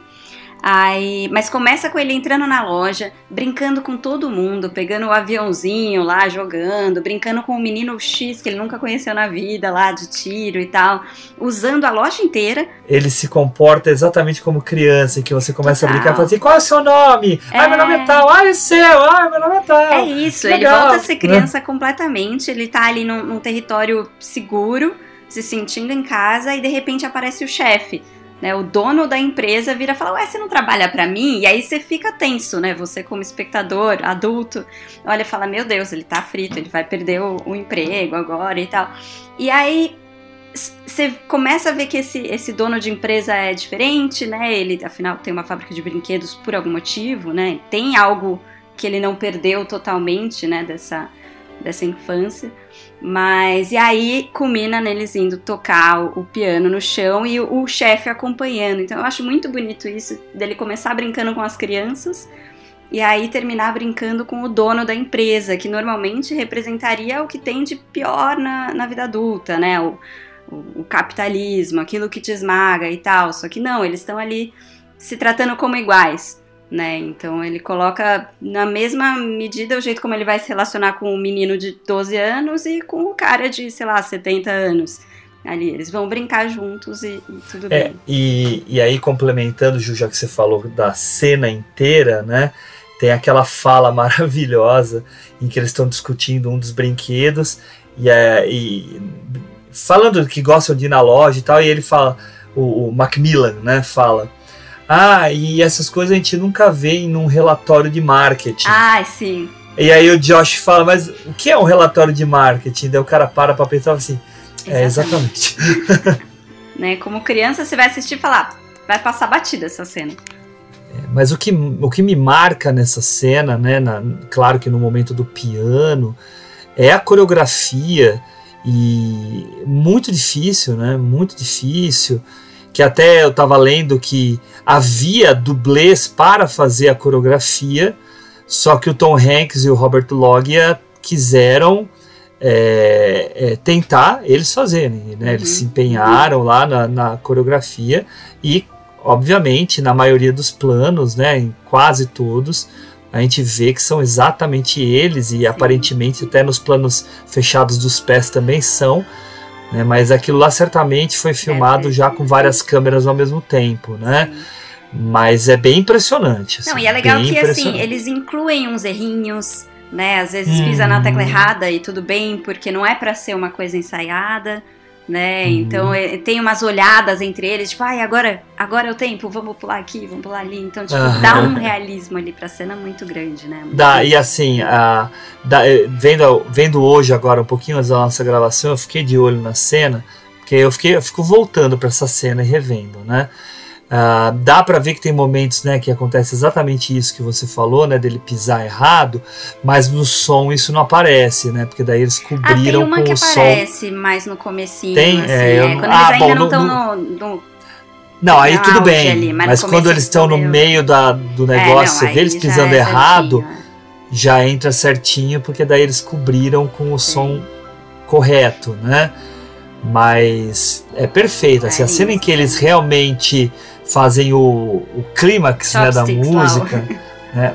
Putz, é, é, é muito legal. Não, é linda. É pra mim legal. é uma das cenas auges do cinema, assim, de, de tocante, É mesmo, é de mesmo. memorável. Porque você vai entrar em É qualquer mesmo. lugar, ah, vai ter um piano no chão, na hora você vai falar, eu quero fazer essa música. Ah, eu quero ter o piano no meu Eu quero chão. ter o né? piano no chão, exatamente. É, claro. Ele custa, custa 15 mil reais. Eu- Só, é né? outra curiosidade sobre o filme. Custa 15 mil, reais. 15 mil reais não tá caro, não. É, é, não, reais não, dólares. dólares. Ah, daí já ferrou. Aí fica difícil. É. Aí, aí, aí, aí não dá.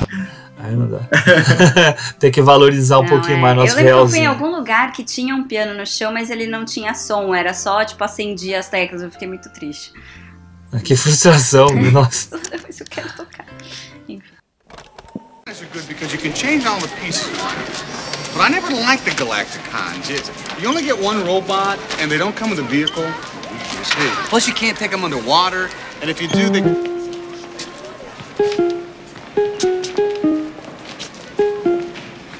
Neat.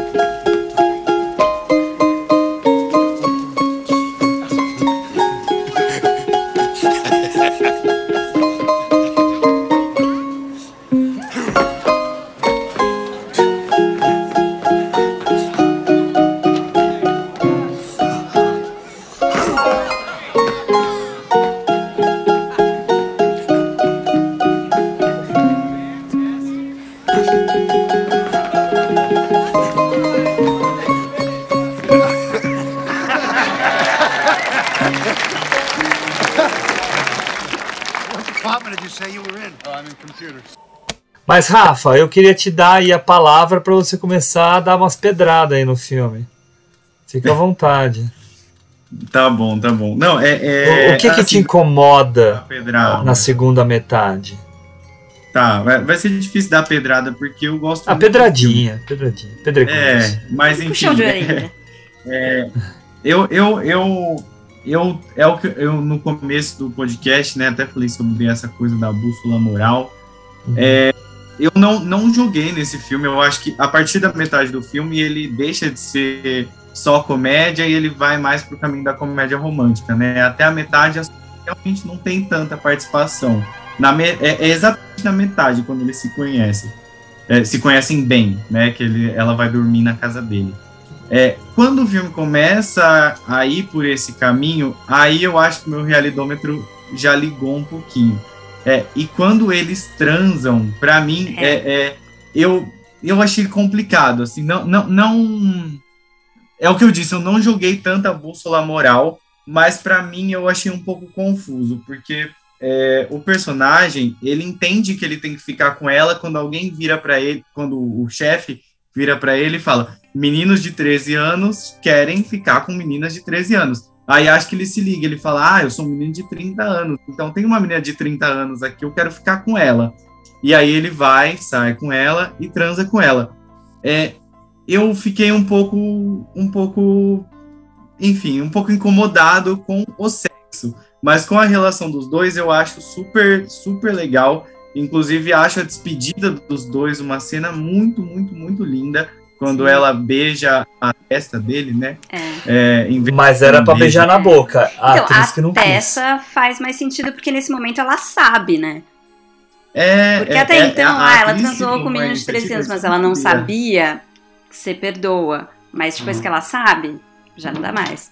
Era para terminar com o beijo na boca mesmo, mas a Elizabeth Perkins falou: ah, ah, Ainda bem. ah, né? Vai não, na não testa. faria sentido. Não, Não, faria não sentido. Não faria. dar Um beijo na boca dele. Não ali. faria, mas tava no É, roteiro. Ainda bem que não fez. É. É isso, Mas, deixa eu é, fazer uma eu pergunta o que me vocês. Só uma perguntinha pra vocês. Desculpa, Rafa, de te interromper. Vocês viram qual versão do filme? Quanto tempo de filme? Eu vi a versão estendida. Ixi, eu não sei, eu acho que era estendida. Então. Porque corta eu- é- isso? Não, porque, por exemplo, essa história do ah, meninos de 13 anos, essa não, não tem no filme que eu vi. Jura? Eu Ah, acho não que é uma tem- das frases não mais tem na importantes versão. do filme. Não tem. É porque ela meio Não que É, é justifica exatamente tudo. depois dessa frase. É, É. porque meio Não que tem. tem. isso, né? Ah, Por isso que Vou- pra mim essa bússola moral do Rafa não funciona, Ah, porque não pegou em mim. Porque é realmente nessa frase, e assim, e é uma frase importante, porque primeiro ele fala, ah, esse brinquedo não tá vendendo pra né? A gente quer fazer o brinquedo vender para crianças depois de 12 anos. Isso é impossível, porque a gente não pode impedir o menino de crescer. Porque a partir dos 13 anos, tudo que ele quer saber é de uma menina de 13 anos. E aí ele vira Vixe, essa não tem chavinha. nada disso. É. Não e tem nada disso é, na tipo, versão que eu muito vi. marcante, assim. Pelo menos nessa vez, né? Não é algo que eu reparei antes. Mas A versão que eu vi tem versão, uma hora e realmente- 42. Imagina, tem mais de duas horas essa versão. Então, Duas exatamente. Eu, dez. eu vi que Olha tinha só, uma nem- outra nem versão de toquei. 2 horas e 10. Olha só. E é uma Mas- frase mas o que que- importante, né? Que ele, dessa coisa do, dos 13 anos e É, tal. porque- Porque, assim, desde o começo, que nem vocês estavam falando, ele vai se transformar porque, por causa de uma menina. Né? Porque ele quer conquistar essa menina. E então tem essa coisa realmente de que nessa idade você começa a se interessar por meninas e você perde a sua inocência no momento né, em que você começa a, a pensar mais em meninas do que em brinquedos e amigos. Né? Tanto que tem toda a transformação dele depois que eles dormem juntos e tudo mais. Então, pra Uhum. mim, nossa, essa frase não consigo Mas, imaginar ela é, fora do filme. É, Rafa, eu te interrompi, você tava aí falando as suas questões. Não, não. É, o que é, é o, o, o que me incomoda mesmo, a única coisa que me incomoda é o sexo. Eu acho que é um pouquinho é mais injusti é o, é o injustificável ali. Eu, eu vi algumas entrevistas falando que o filme não aconteceria hoje em dia. Eu discordo plenamente. Eu acho que ele Aham. super aconteceria tranquilamente. Eu acho que não teria o sexo. Eu acho que realmente estou É um meio pouco, porque problemático. por mais é. é, por mais que ele seja um menino de 30 saindo com uma mulher de 30, é, enfim, é, a- partindo dessa ideia, né, dos Uhum. meninos de 13 que é de 13, ele ainda não sabe o que é, assim, talvez ele saiba, mas, é, enfim, É muito irreal, a é. Ele não, desse momento. não vai nem saber E o que aí, fazer, e né? aí Uma isso pra muito- Sim, isso me tirou um pouquinho do filme, mas tirando isso, eu acho até a comédia romântica convincente. Eu gosto muito como ele transforma a vida dela, Sim. como ele faz ela encontrar essa criança interior e tal. Mas eu acho que é isso, isso é o que me incomoda assim no filme. Talvez essa condução da- do relacionamento entre os dois. Eu vou dever depois se eu consigo encontrar aqui essa versão, porque realmente é interessante o que vocês estão falando, porque muda um pouco o prisma sobre o filme, né? É. E é interessante também saber que a cena da transa deles, né? Ela ia ficar sem sutiã, né? Ia ficar nua mesmo, né? E daí eles optaram em deixá-la de sutiã, né? O que torna interessante também e mantém, né? Um certo um certo nível, né, que não precisava tirar dentro de um filme que é de certa forma pueril, né? Ainda mais se a gente for pensar no realismo mágico, né? É um menino que não via as meninas sem sutiã. Eles até discutem, né? Poder ter visto lá um pedacinho do sutiã de uma, sutiã Da da, outra, não é? né? Da professora. Daí tem aquela hora lá que ele também vê da própria Susan, né? Quando um derruba o outro e tal, né? Ah, então também é interessante nessa perspectiva, né? Mas claro que eu entendo a partir do que vocês estão falando, que daí coloca essas outras questões aí no. Mas Hugo, você você gosta da você você acha que é ok a forma como a relação dos dois se desenvolve no filme? Eu acho que ela é, eu acho que ela é convencional. Eu, eu acho que tem um problema, tem uma coisa que me incomoda, tá? Que quando eu era moleque não me incomodava porque eu não tinha esse olhar. Mas também é o Hugo de 2020 olhando um filme de 88. Eu não gosto da forma como eles tratam essa mulher dentro do filme. Fica parecendo que ela é uma mulher interesseira que fica com os caras que Sim. são os fodas do momento da empresa. É, eu fiquei entendeu? com essa impressão também. Isso, isso me incomoda um pouco. Porém, é, claro, ela vai atrás do Josh, primeiramente porque ela fica fascinada pelo jeito dele é, empresarial, entre aspas, né? Porque ele se mostra um cara genial ao abordar brinquedos, né? Mas aos poucos aí ela realmente se envolve emocionalmente e aí dá uma abrandada nesse, nesse meu incômodo. Mas daí essa relação com, com a questão da idade, para mim é meio que ele entrando nessa vida adulta mesmo. meio que ele esquecendo ele ser criança, porque ele em nenhum momento, né, que é uma coisa que criança acaba fazendo, ele não, que o, eles fazem no começo, né, quando vê o pedaço do sutiã, um conta pro outro, fica uou, uou, ele em nenhum momento se vangloria Uhum. da transa. Ele fica, na verdade, se sentindo homem, Sim. né? E eles não diminuem nesse momento a mulher. Ah, alguns poderiam falar: ah, ela foi fácil porque ela se entregou para ele, porque ela quis ir para casa dele transar. Não acho. Eu ela acho tem que 30 ela é uma mulher. então, exato, ela é uma mulher que se posicionou, É. que mostrou: eu tô afim, cara, vamos lá, né? E beleza. Mas quando tem aquelas outras cenas que colocam ela como uma mulher que já teve vários casos e que parece que o Paul a julga por causa disso, É. ficou, no, ficou num limiar, num limiar de, olha, o Paul tá julgando, vamos julgá-la também. É, mas tem Isso também a me primeira incomoda. cena que ela tá com o Paul no, no escritório dele, assim, que eu não, não Ah. sei, acho que ela tá falando de alguma coisa que tá indo mal na empresa e tal, e que meio que é culpa dele. Ele começa a jogar, jogar a culpa em cima dela e, e ele encosta lá na parede e dá um beijo meio do nada, assim. Aí você começa a entender que eles têm um affair, mas é- já é uma relação meio esquisita. Assim, é um affair, mas ele, ele se sente super com poder e, e ela menor, sendo que, tipo, o cargo é meio que equivalente ali, né? Então É, é, fica um pouco é. essa, essa sensação de um ambiente misógino e tudo mais. E Sim, depois, sim. no diálogo, ele É, joga. é. Ele é que joga na cara dela que, ai, mas você pegou todos os caras. E, tipo, então não é uma Isso, coisa isso. né, que você vê acontecendo, você ouve da boca dele. Né? Então tem essa coisa da visão dele sobre ela, né? Que é. É, e, mas, mas para mim pegou esse limiar, entendeu? Sim, de que sim. esse julgamento dele para uma população, principalmente americana, né, que é muito puritana, né, hipócrita, né, Sim. Ahn, também me pareceu esse julgamento da ah, é a mulher de negócios é uma mulher, ahn, como é que fala? É que ela vai É. usar isso pra crescer na carreira. tem um Isso, isso, é, né? não, não, não era o termo interesseira que eu queria usar, É, entendo. mas, mas é, sabe, é, é meio que diminuindo ela porque os, mais ou menos. é, assim. É, coisas assim, isso sabe? quando eles saem do, da festa e ela vai para o apartamento dele, porque é meio do nada, eles nunca tiveram muito contato, não conversaram muito, de repente ela já chama ele pra sair e você fica pensando. Eu fiquei pensando, ah, parece que ela quer descobrir melhor quem é esse cara, pra Aham. entender as intenções dele, mas não que ela esteja a favor dele. É mais tipo, ela foi lá como espiã, sabe? Uma coisa assim, deixa eu descobrir qual é, É. a desse cara.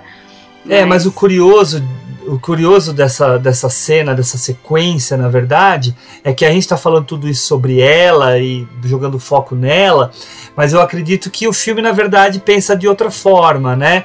Ela é uma ferramenta apenas, eu acho que colocada de uma forma um pouco equivocada, mas que a cena, na verdade, a sequência é a, é a serviço de mostrar essa inocência do Josh, Sim. que não compreende de fato as intenções dessa mulher Sim. né, que tá interessada por ele, que tem um interesse nem que seja apenas sexual por ele, né, mas que ele simplesmente fala, ah, ela uma fala, ah, eu, eu, eu vou dormir, isso, é, eu vou dormir em cima, onde? No beliche, É, né, sim, esses trocadilhos. né, então, né? esses trocadilhos, essas brincadeiras, né, e o Mas- fascínio dele pelo apartamento e tal, né, I'm not sure we should do this yet.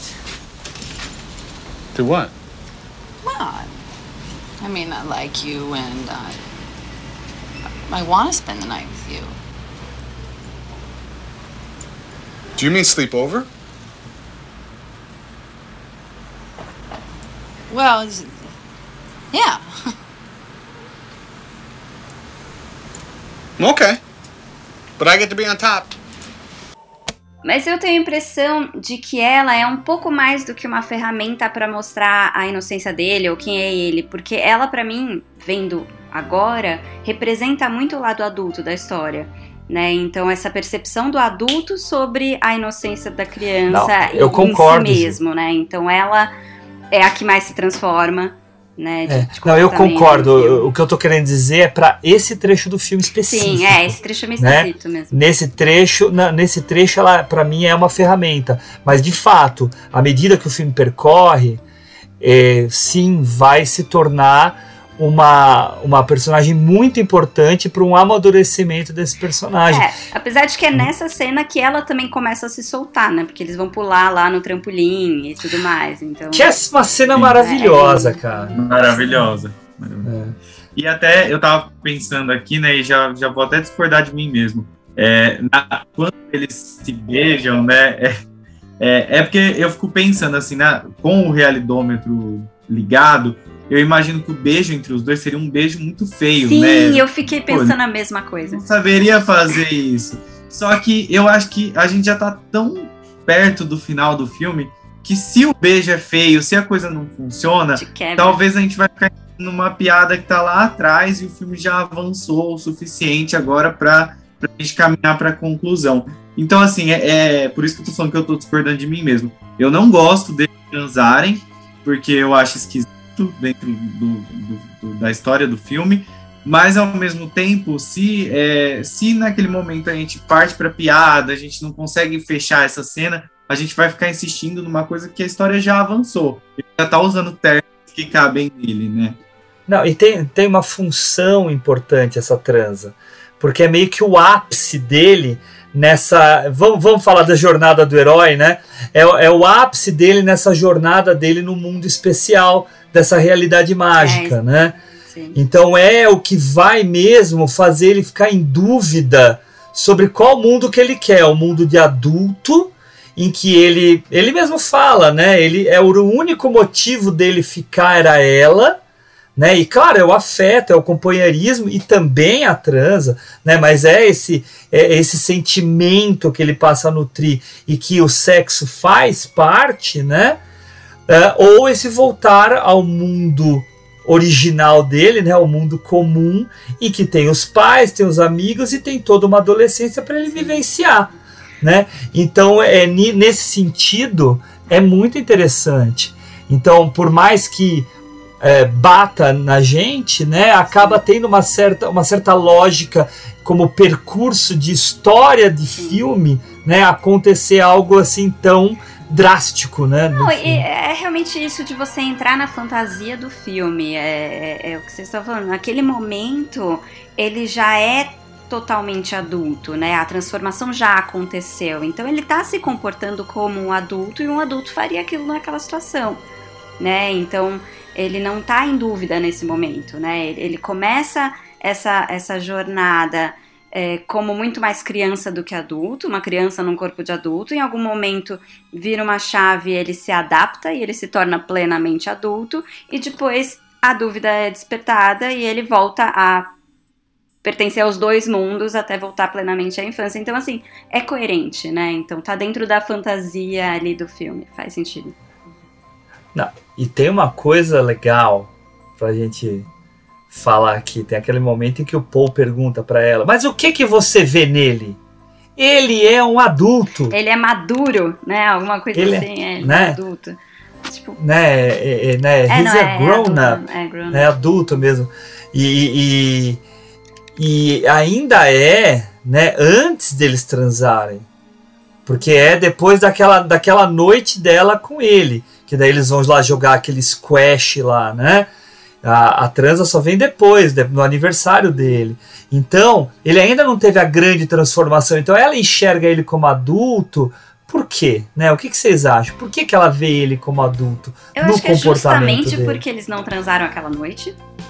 Porque. Que ele respeitou, ele né? respeitou ela, ou ele não, não, não quis se ab- abusar do poder, ou, ou qualquer coisa do tipo, ou então ele tem a maturidade de se reconectar com o seu lado infantil sem abrir mão das responsabilidades, mas ela não sabe do lado que não tem responsabilidade nenhuma. Mas, enfim, tem essa coisa, né, da gente olhar para as pessoas e falar, nossa, você é tão bem resolvido, né, que você aceita todos os seus la- lados, você é você mesmo e, sabe, você não tem grandes problemas com isso, tipo, você acha que isso é mais adulto, né, então, sei lá, ele se comportar autenticamente parece mais adulto pra ela.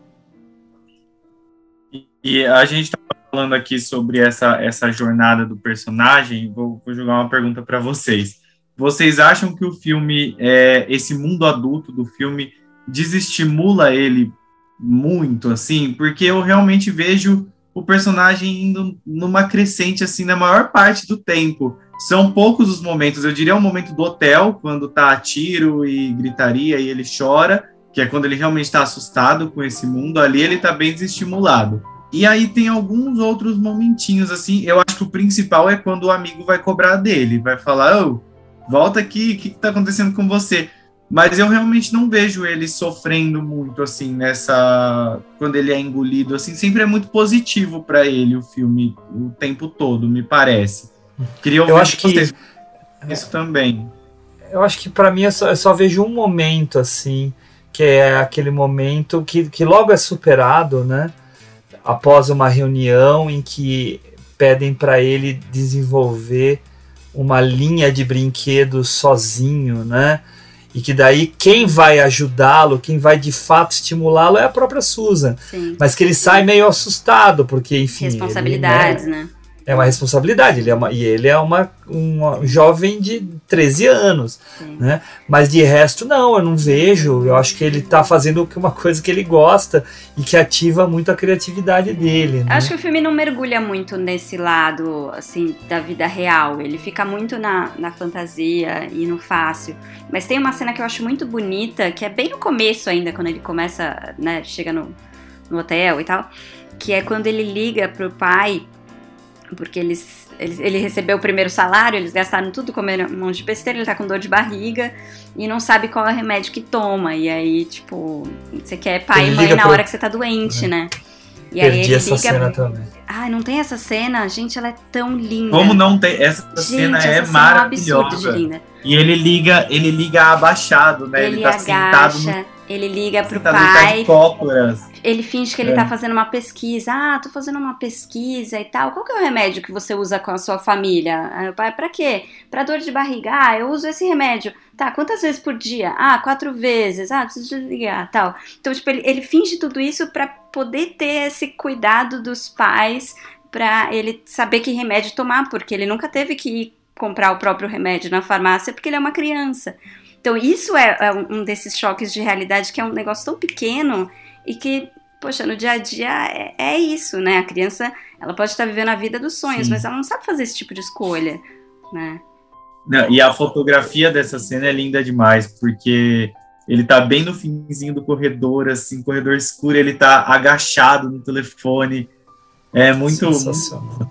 Mas eu, eu perguntei isso sobre é, o mundo adulto desestimular ele, porque em algum momento ele desiste, né? Aliás, em algum momento não, no final do filme ele realmente desiste.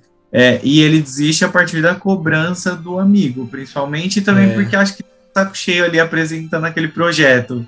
Ele sai, sai no meio Sim. da apresentação e fala, é, não quero mais. Igual criança mesmo, É. né? Tipo, Vira as costas vai isso aqui, mas de repente acabou, de repente chega, deixa, eu- deixa eu voltar aqui, Uhum. acho que não faz mais tempo.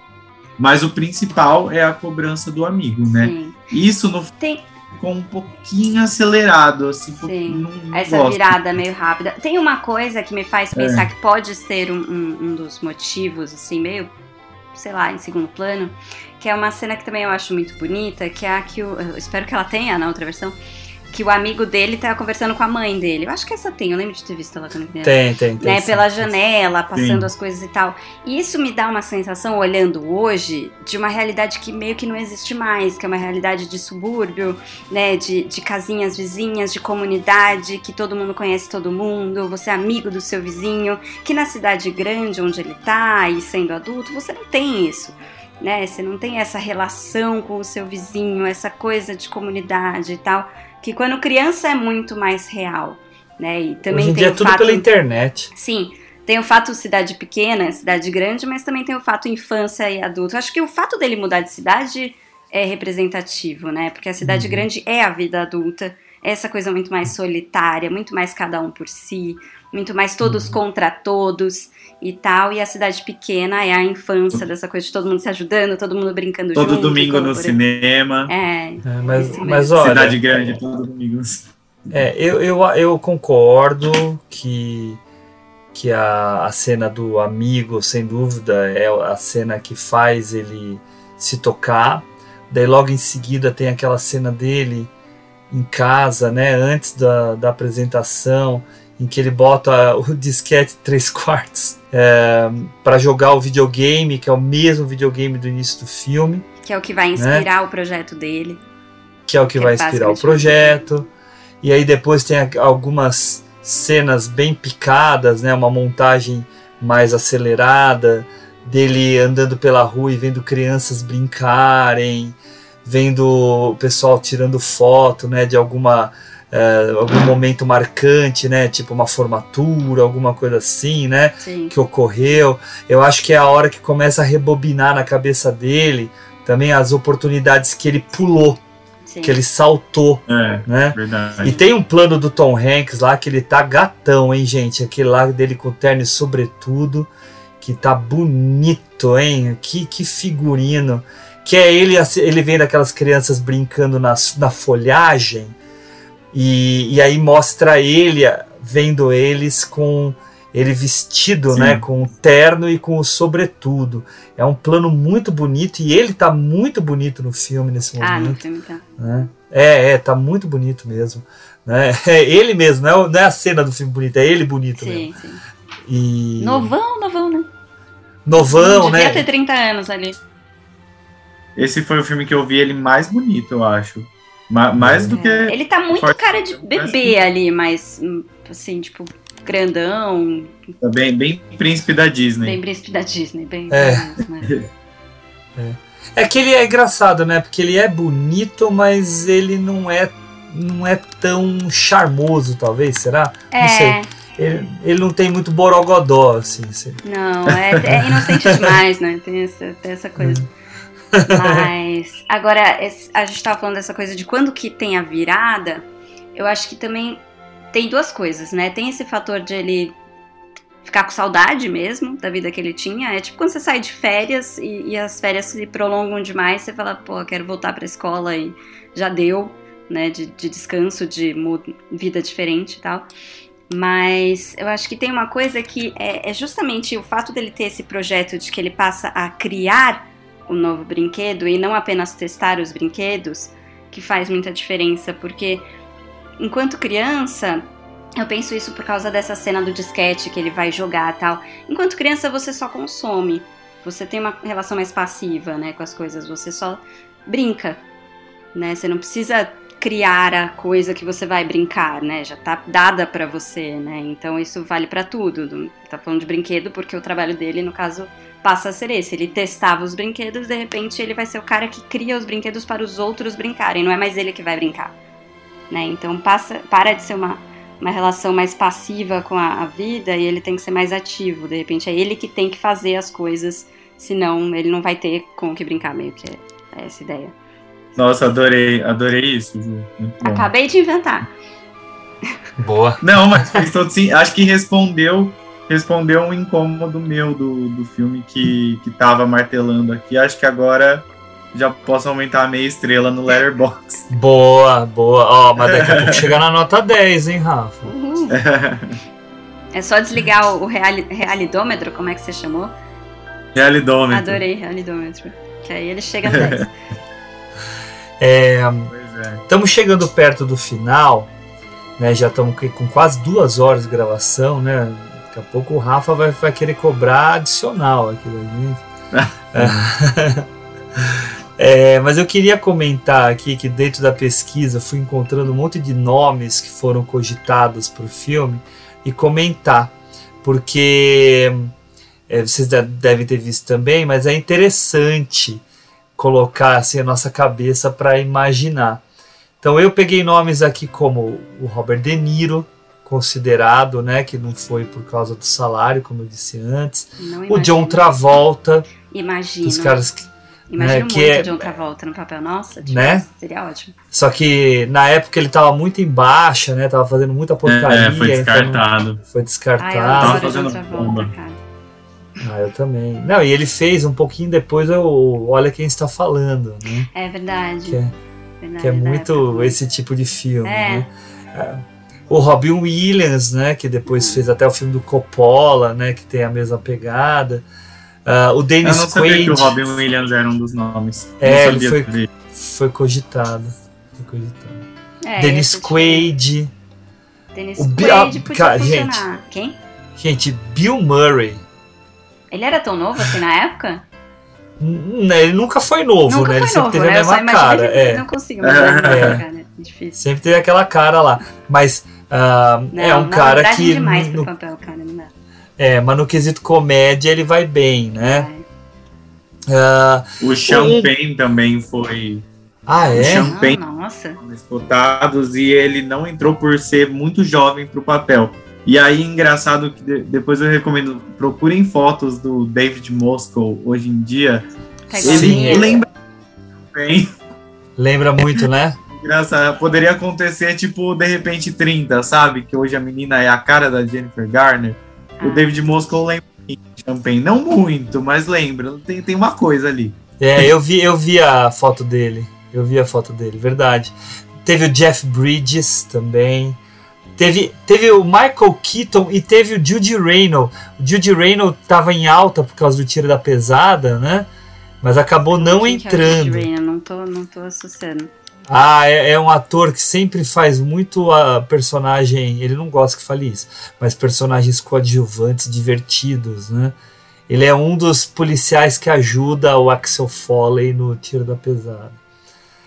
E aí o último que eu vi aqui foi o. Ah, não, os dois últimos. O Steven Gutenberg, que não fez porque foi fazer aquele Três Solteirões um Bebê, e o Albert Brooks, que, que recusou. Né? mas o, ah, o Bill Murray, sabe por que, que ele não fez? Porque ele foi fazer aquele Os Fantasmas Contra-Atacam, que é o, Nossa. a versão americana do, dos con, do, do conto de Natal que ele fez, né? Que é um filme, Sim. filme ó, divertidinho. Que eu acho que eles E botaram como- o nome pra aproveitar a onda do, dos caça-fantasmas, já não é? Não tinha já? Acho que Não, era. tinha os fantasmas se divertem. Ah, é, era isso. Porque teve É, algum filme é de isso. fantasmas muito perto, não tinha nada a ver esse daí, botaram o nome pra... É, mas isso aqui no Brasil, porque é, então o, nome em português. é porque o, o filme chama Scrooge É, no, nos Estados em Unidos. português. né? Eles vão aproveitando a época, pegam um nome parecido e bota ali. É. E, e como diretor, assim, vi alguns nomes, mas o nome que mais me chamou a atenção foi o John Landis, John que- Landis. que é um cara assim de comédias bem interessantes, né, como Irmãos Cara de Pau, e ele não aceitou porque ele estava fazendo um Príncipe em Nova York, que é uma É, comédia super bem, super marcante, né? Super marcante. Enfim. Então, e, boa e- ah, e consequência, quem- né? É, e quem ia fazer a, a Susan ia ser a Deborah Winger, que é uma atriz assim. ai, maravilhosa. Deixa eu ver quem que é ela de, de, no- 80. de cabeça. Ah, ela é Deixa eu ver maravilhosa. a cara dela. Ela ficou grávida na época e não Ah, fez e indicou Mas eu achei essa, essa moça também, nossa, eu gostei bastante dela. Ela é boa, ela é boa. achei ela muito bonita, muito. Não, não tem uma obra muito Não, marcante, é. assim, mas. Mas pro papel eu achei Hum. que funcionou muito bem. Assim. é. Mas a Deborah Winger ia ser É, ia interessante ser legal também. também. sim. E uma menina linda, né? A Deborah Winger era uma, uma atriz linda também. Mas enfim. al- vocês querem falar mais alguma coisa, pessoal? Rafa, você tem alguma coisa a mais que você queira comentar do filme? Não, acho que é isso, né? Poxa, eu, eu adorei rever esse filme. É isso, acho que. ah, acabei falando bastante aqui, mas, poxa, é um Que filme bom. legal. Eu acho que eu, eu acabei passando por todos os pontos da lista que eu tinha preparado para falar aqui hoje, mas adorei a oportunidade de estar aqui com vocês. Foi uma conversa muito leve, eu espero tão leve quanto o filme.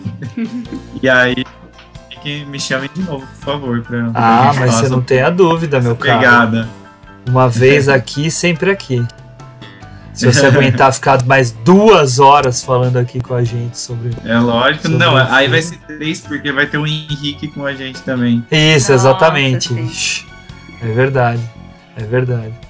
E você, Ju? Quer falar mais ah, alguma eu passei coisa? por todos os itens também, que nem, que nem o Rafa Uhum. tinha feito uma listinha. Fazia tempo que eu não fazia listinhas para os nossos episódios. Passei por tudo. E Também adorei rever o filme, fazia muito tempo que eu não via. Vi muitas vezes na infância, porque passava toda hora na TV, né? mas não, não tinha revisto tão recentemente. E valeu, valeu a conversa, valeu as descobertas do filme, que nunca tinha parado para pensar sobre o filme, né? Esse foi muito um filme Uhum. que sempre foi feel good, passou, tô assistindo, mas, né, sem levar muito a sério, então é legal ir descobrindo os porquês, né, que a gente gosta tanto do filme e toca tanto certas cenas e tal. Então, valeu. E volte Não, sempre. legal. Eu queria, eu queria muito ter revisto antes do nosso papo o De Repente 30. Mas não Cara, deu eu nunca vi. porque é um Nem filme eu. que se inspira muito nesse, né? É um- Ah, sim. é uma- Tem gente que fala que é plágio, mas não é plágio, não. É uma inspiração É. muito direta. E eu, eu também gostei muito de falar aqui do filme, né? Um filme que a gente não ficou enrolando e para ficar duas horas falando dele significa que ele tem muita coisa mesmo a ser discutida. Ah, queria trazer uma última informação das, das minhas anotações aqui, que ele teve uma versão musical em 1996, que teve 193 apresentações e até concorreu ao Tony Awards, que é o prêmio mais importante do teatro lá nos Estados Unidos. Então, olha só, né? Mas claro, quase 10 anos depois e tal, mas interessante, né? Imagina o piano Ah. no palco ali. Deve ser uma cena Legal, né? ver, Lindo. E- é muito legal.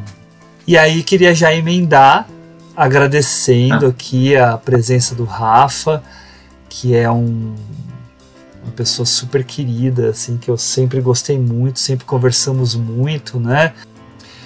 E é um cara aí que, que desde que nasceu o Cinema com o Rafa lá com o Facebook, né, eu estou acompanhando o que faz e, e sempre interajo com ele lá né, no Instagram.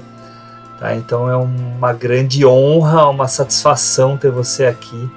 Muito, muito obrigado, viu, Rafa? Então, nas suas últimas palavras aqui, ah, se você puder, coloca aqui novamente o seu serviço para se as pessoas quiserem ver as suas publicações, te procurar lá no, no Instagram, no, no próprio TikTok, elas poderem ah, ver as suas divertidíssimas publicações, que eu morro de dar risada com o teu bom humor na, nos seus stories, que são sempre muito legais.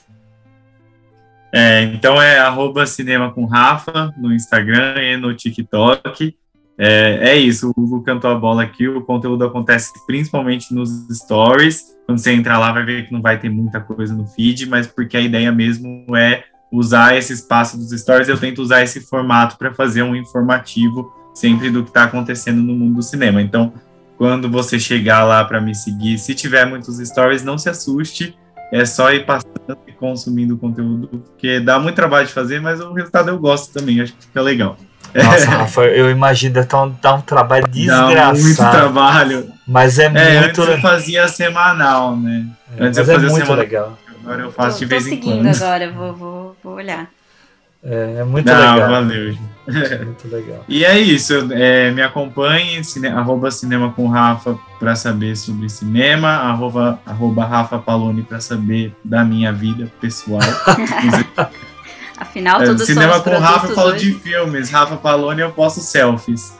Mas é isso, gente. Eu tô muito, muito feliz de ter participado aqui. Tava tenso, tá? Tava com medo, achando. Meu Deus, vou estar preparado o suficiente. É, mas o papo foi muito gostoso, fluiu. E é gostoso, né? A gente conversar sobre, sobre filme, acho que não tem coisa melhor. Então, por mim, eu ficaria mais, mais tempo aqui se a gente quiser trazer mais filme. Não precisa ser só no podcast. Agora que a Claro. gente descobriu que nós somos vizinhos, a gente já pode marcar esse almoço. Aí a gente escolhe um Nossa. filme específico. Muito vizinho, assim, muito, muito. Le- Levaria, eu acho que cinco minutos para chegar um na casa do É outro a isso. pé. A pé. De carro, um minuto. Sim. De carro demora Ju, mais, tem trânsito lá. Carro demora mais. E queria também agradecer a Juliana Varela, companheira de sempre aí. Ah, eu que Obrigado agradeço. também. Sou suspeita, escolhi o filme, né? Mas uma delícia conversar. Obrigada, Rafa. Foi muito bom também ter você de, de convidado aqui. Volte sempre. E obrigada, Hugo, como sempre. Mas valeu, foi muito bom o papo, foi leve, como deve ser para um filme desse, né? Uhum. E é isso. Até a próxima. Obrigado, obrigado, gente. E obrigado aí aos nossos ouvintes que estão cada vez em maior número, o que é muito bom, e também sempre ah, recebendo alguns feedbacks, geralmente ao vivo, né? Pessoas que escutam e depois vêm comentar com, com a gente, né? Valeu, gente, obrigado. Até mais. Tchau!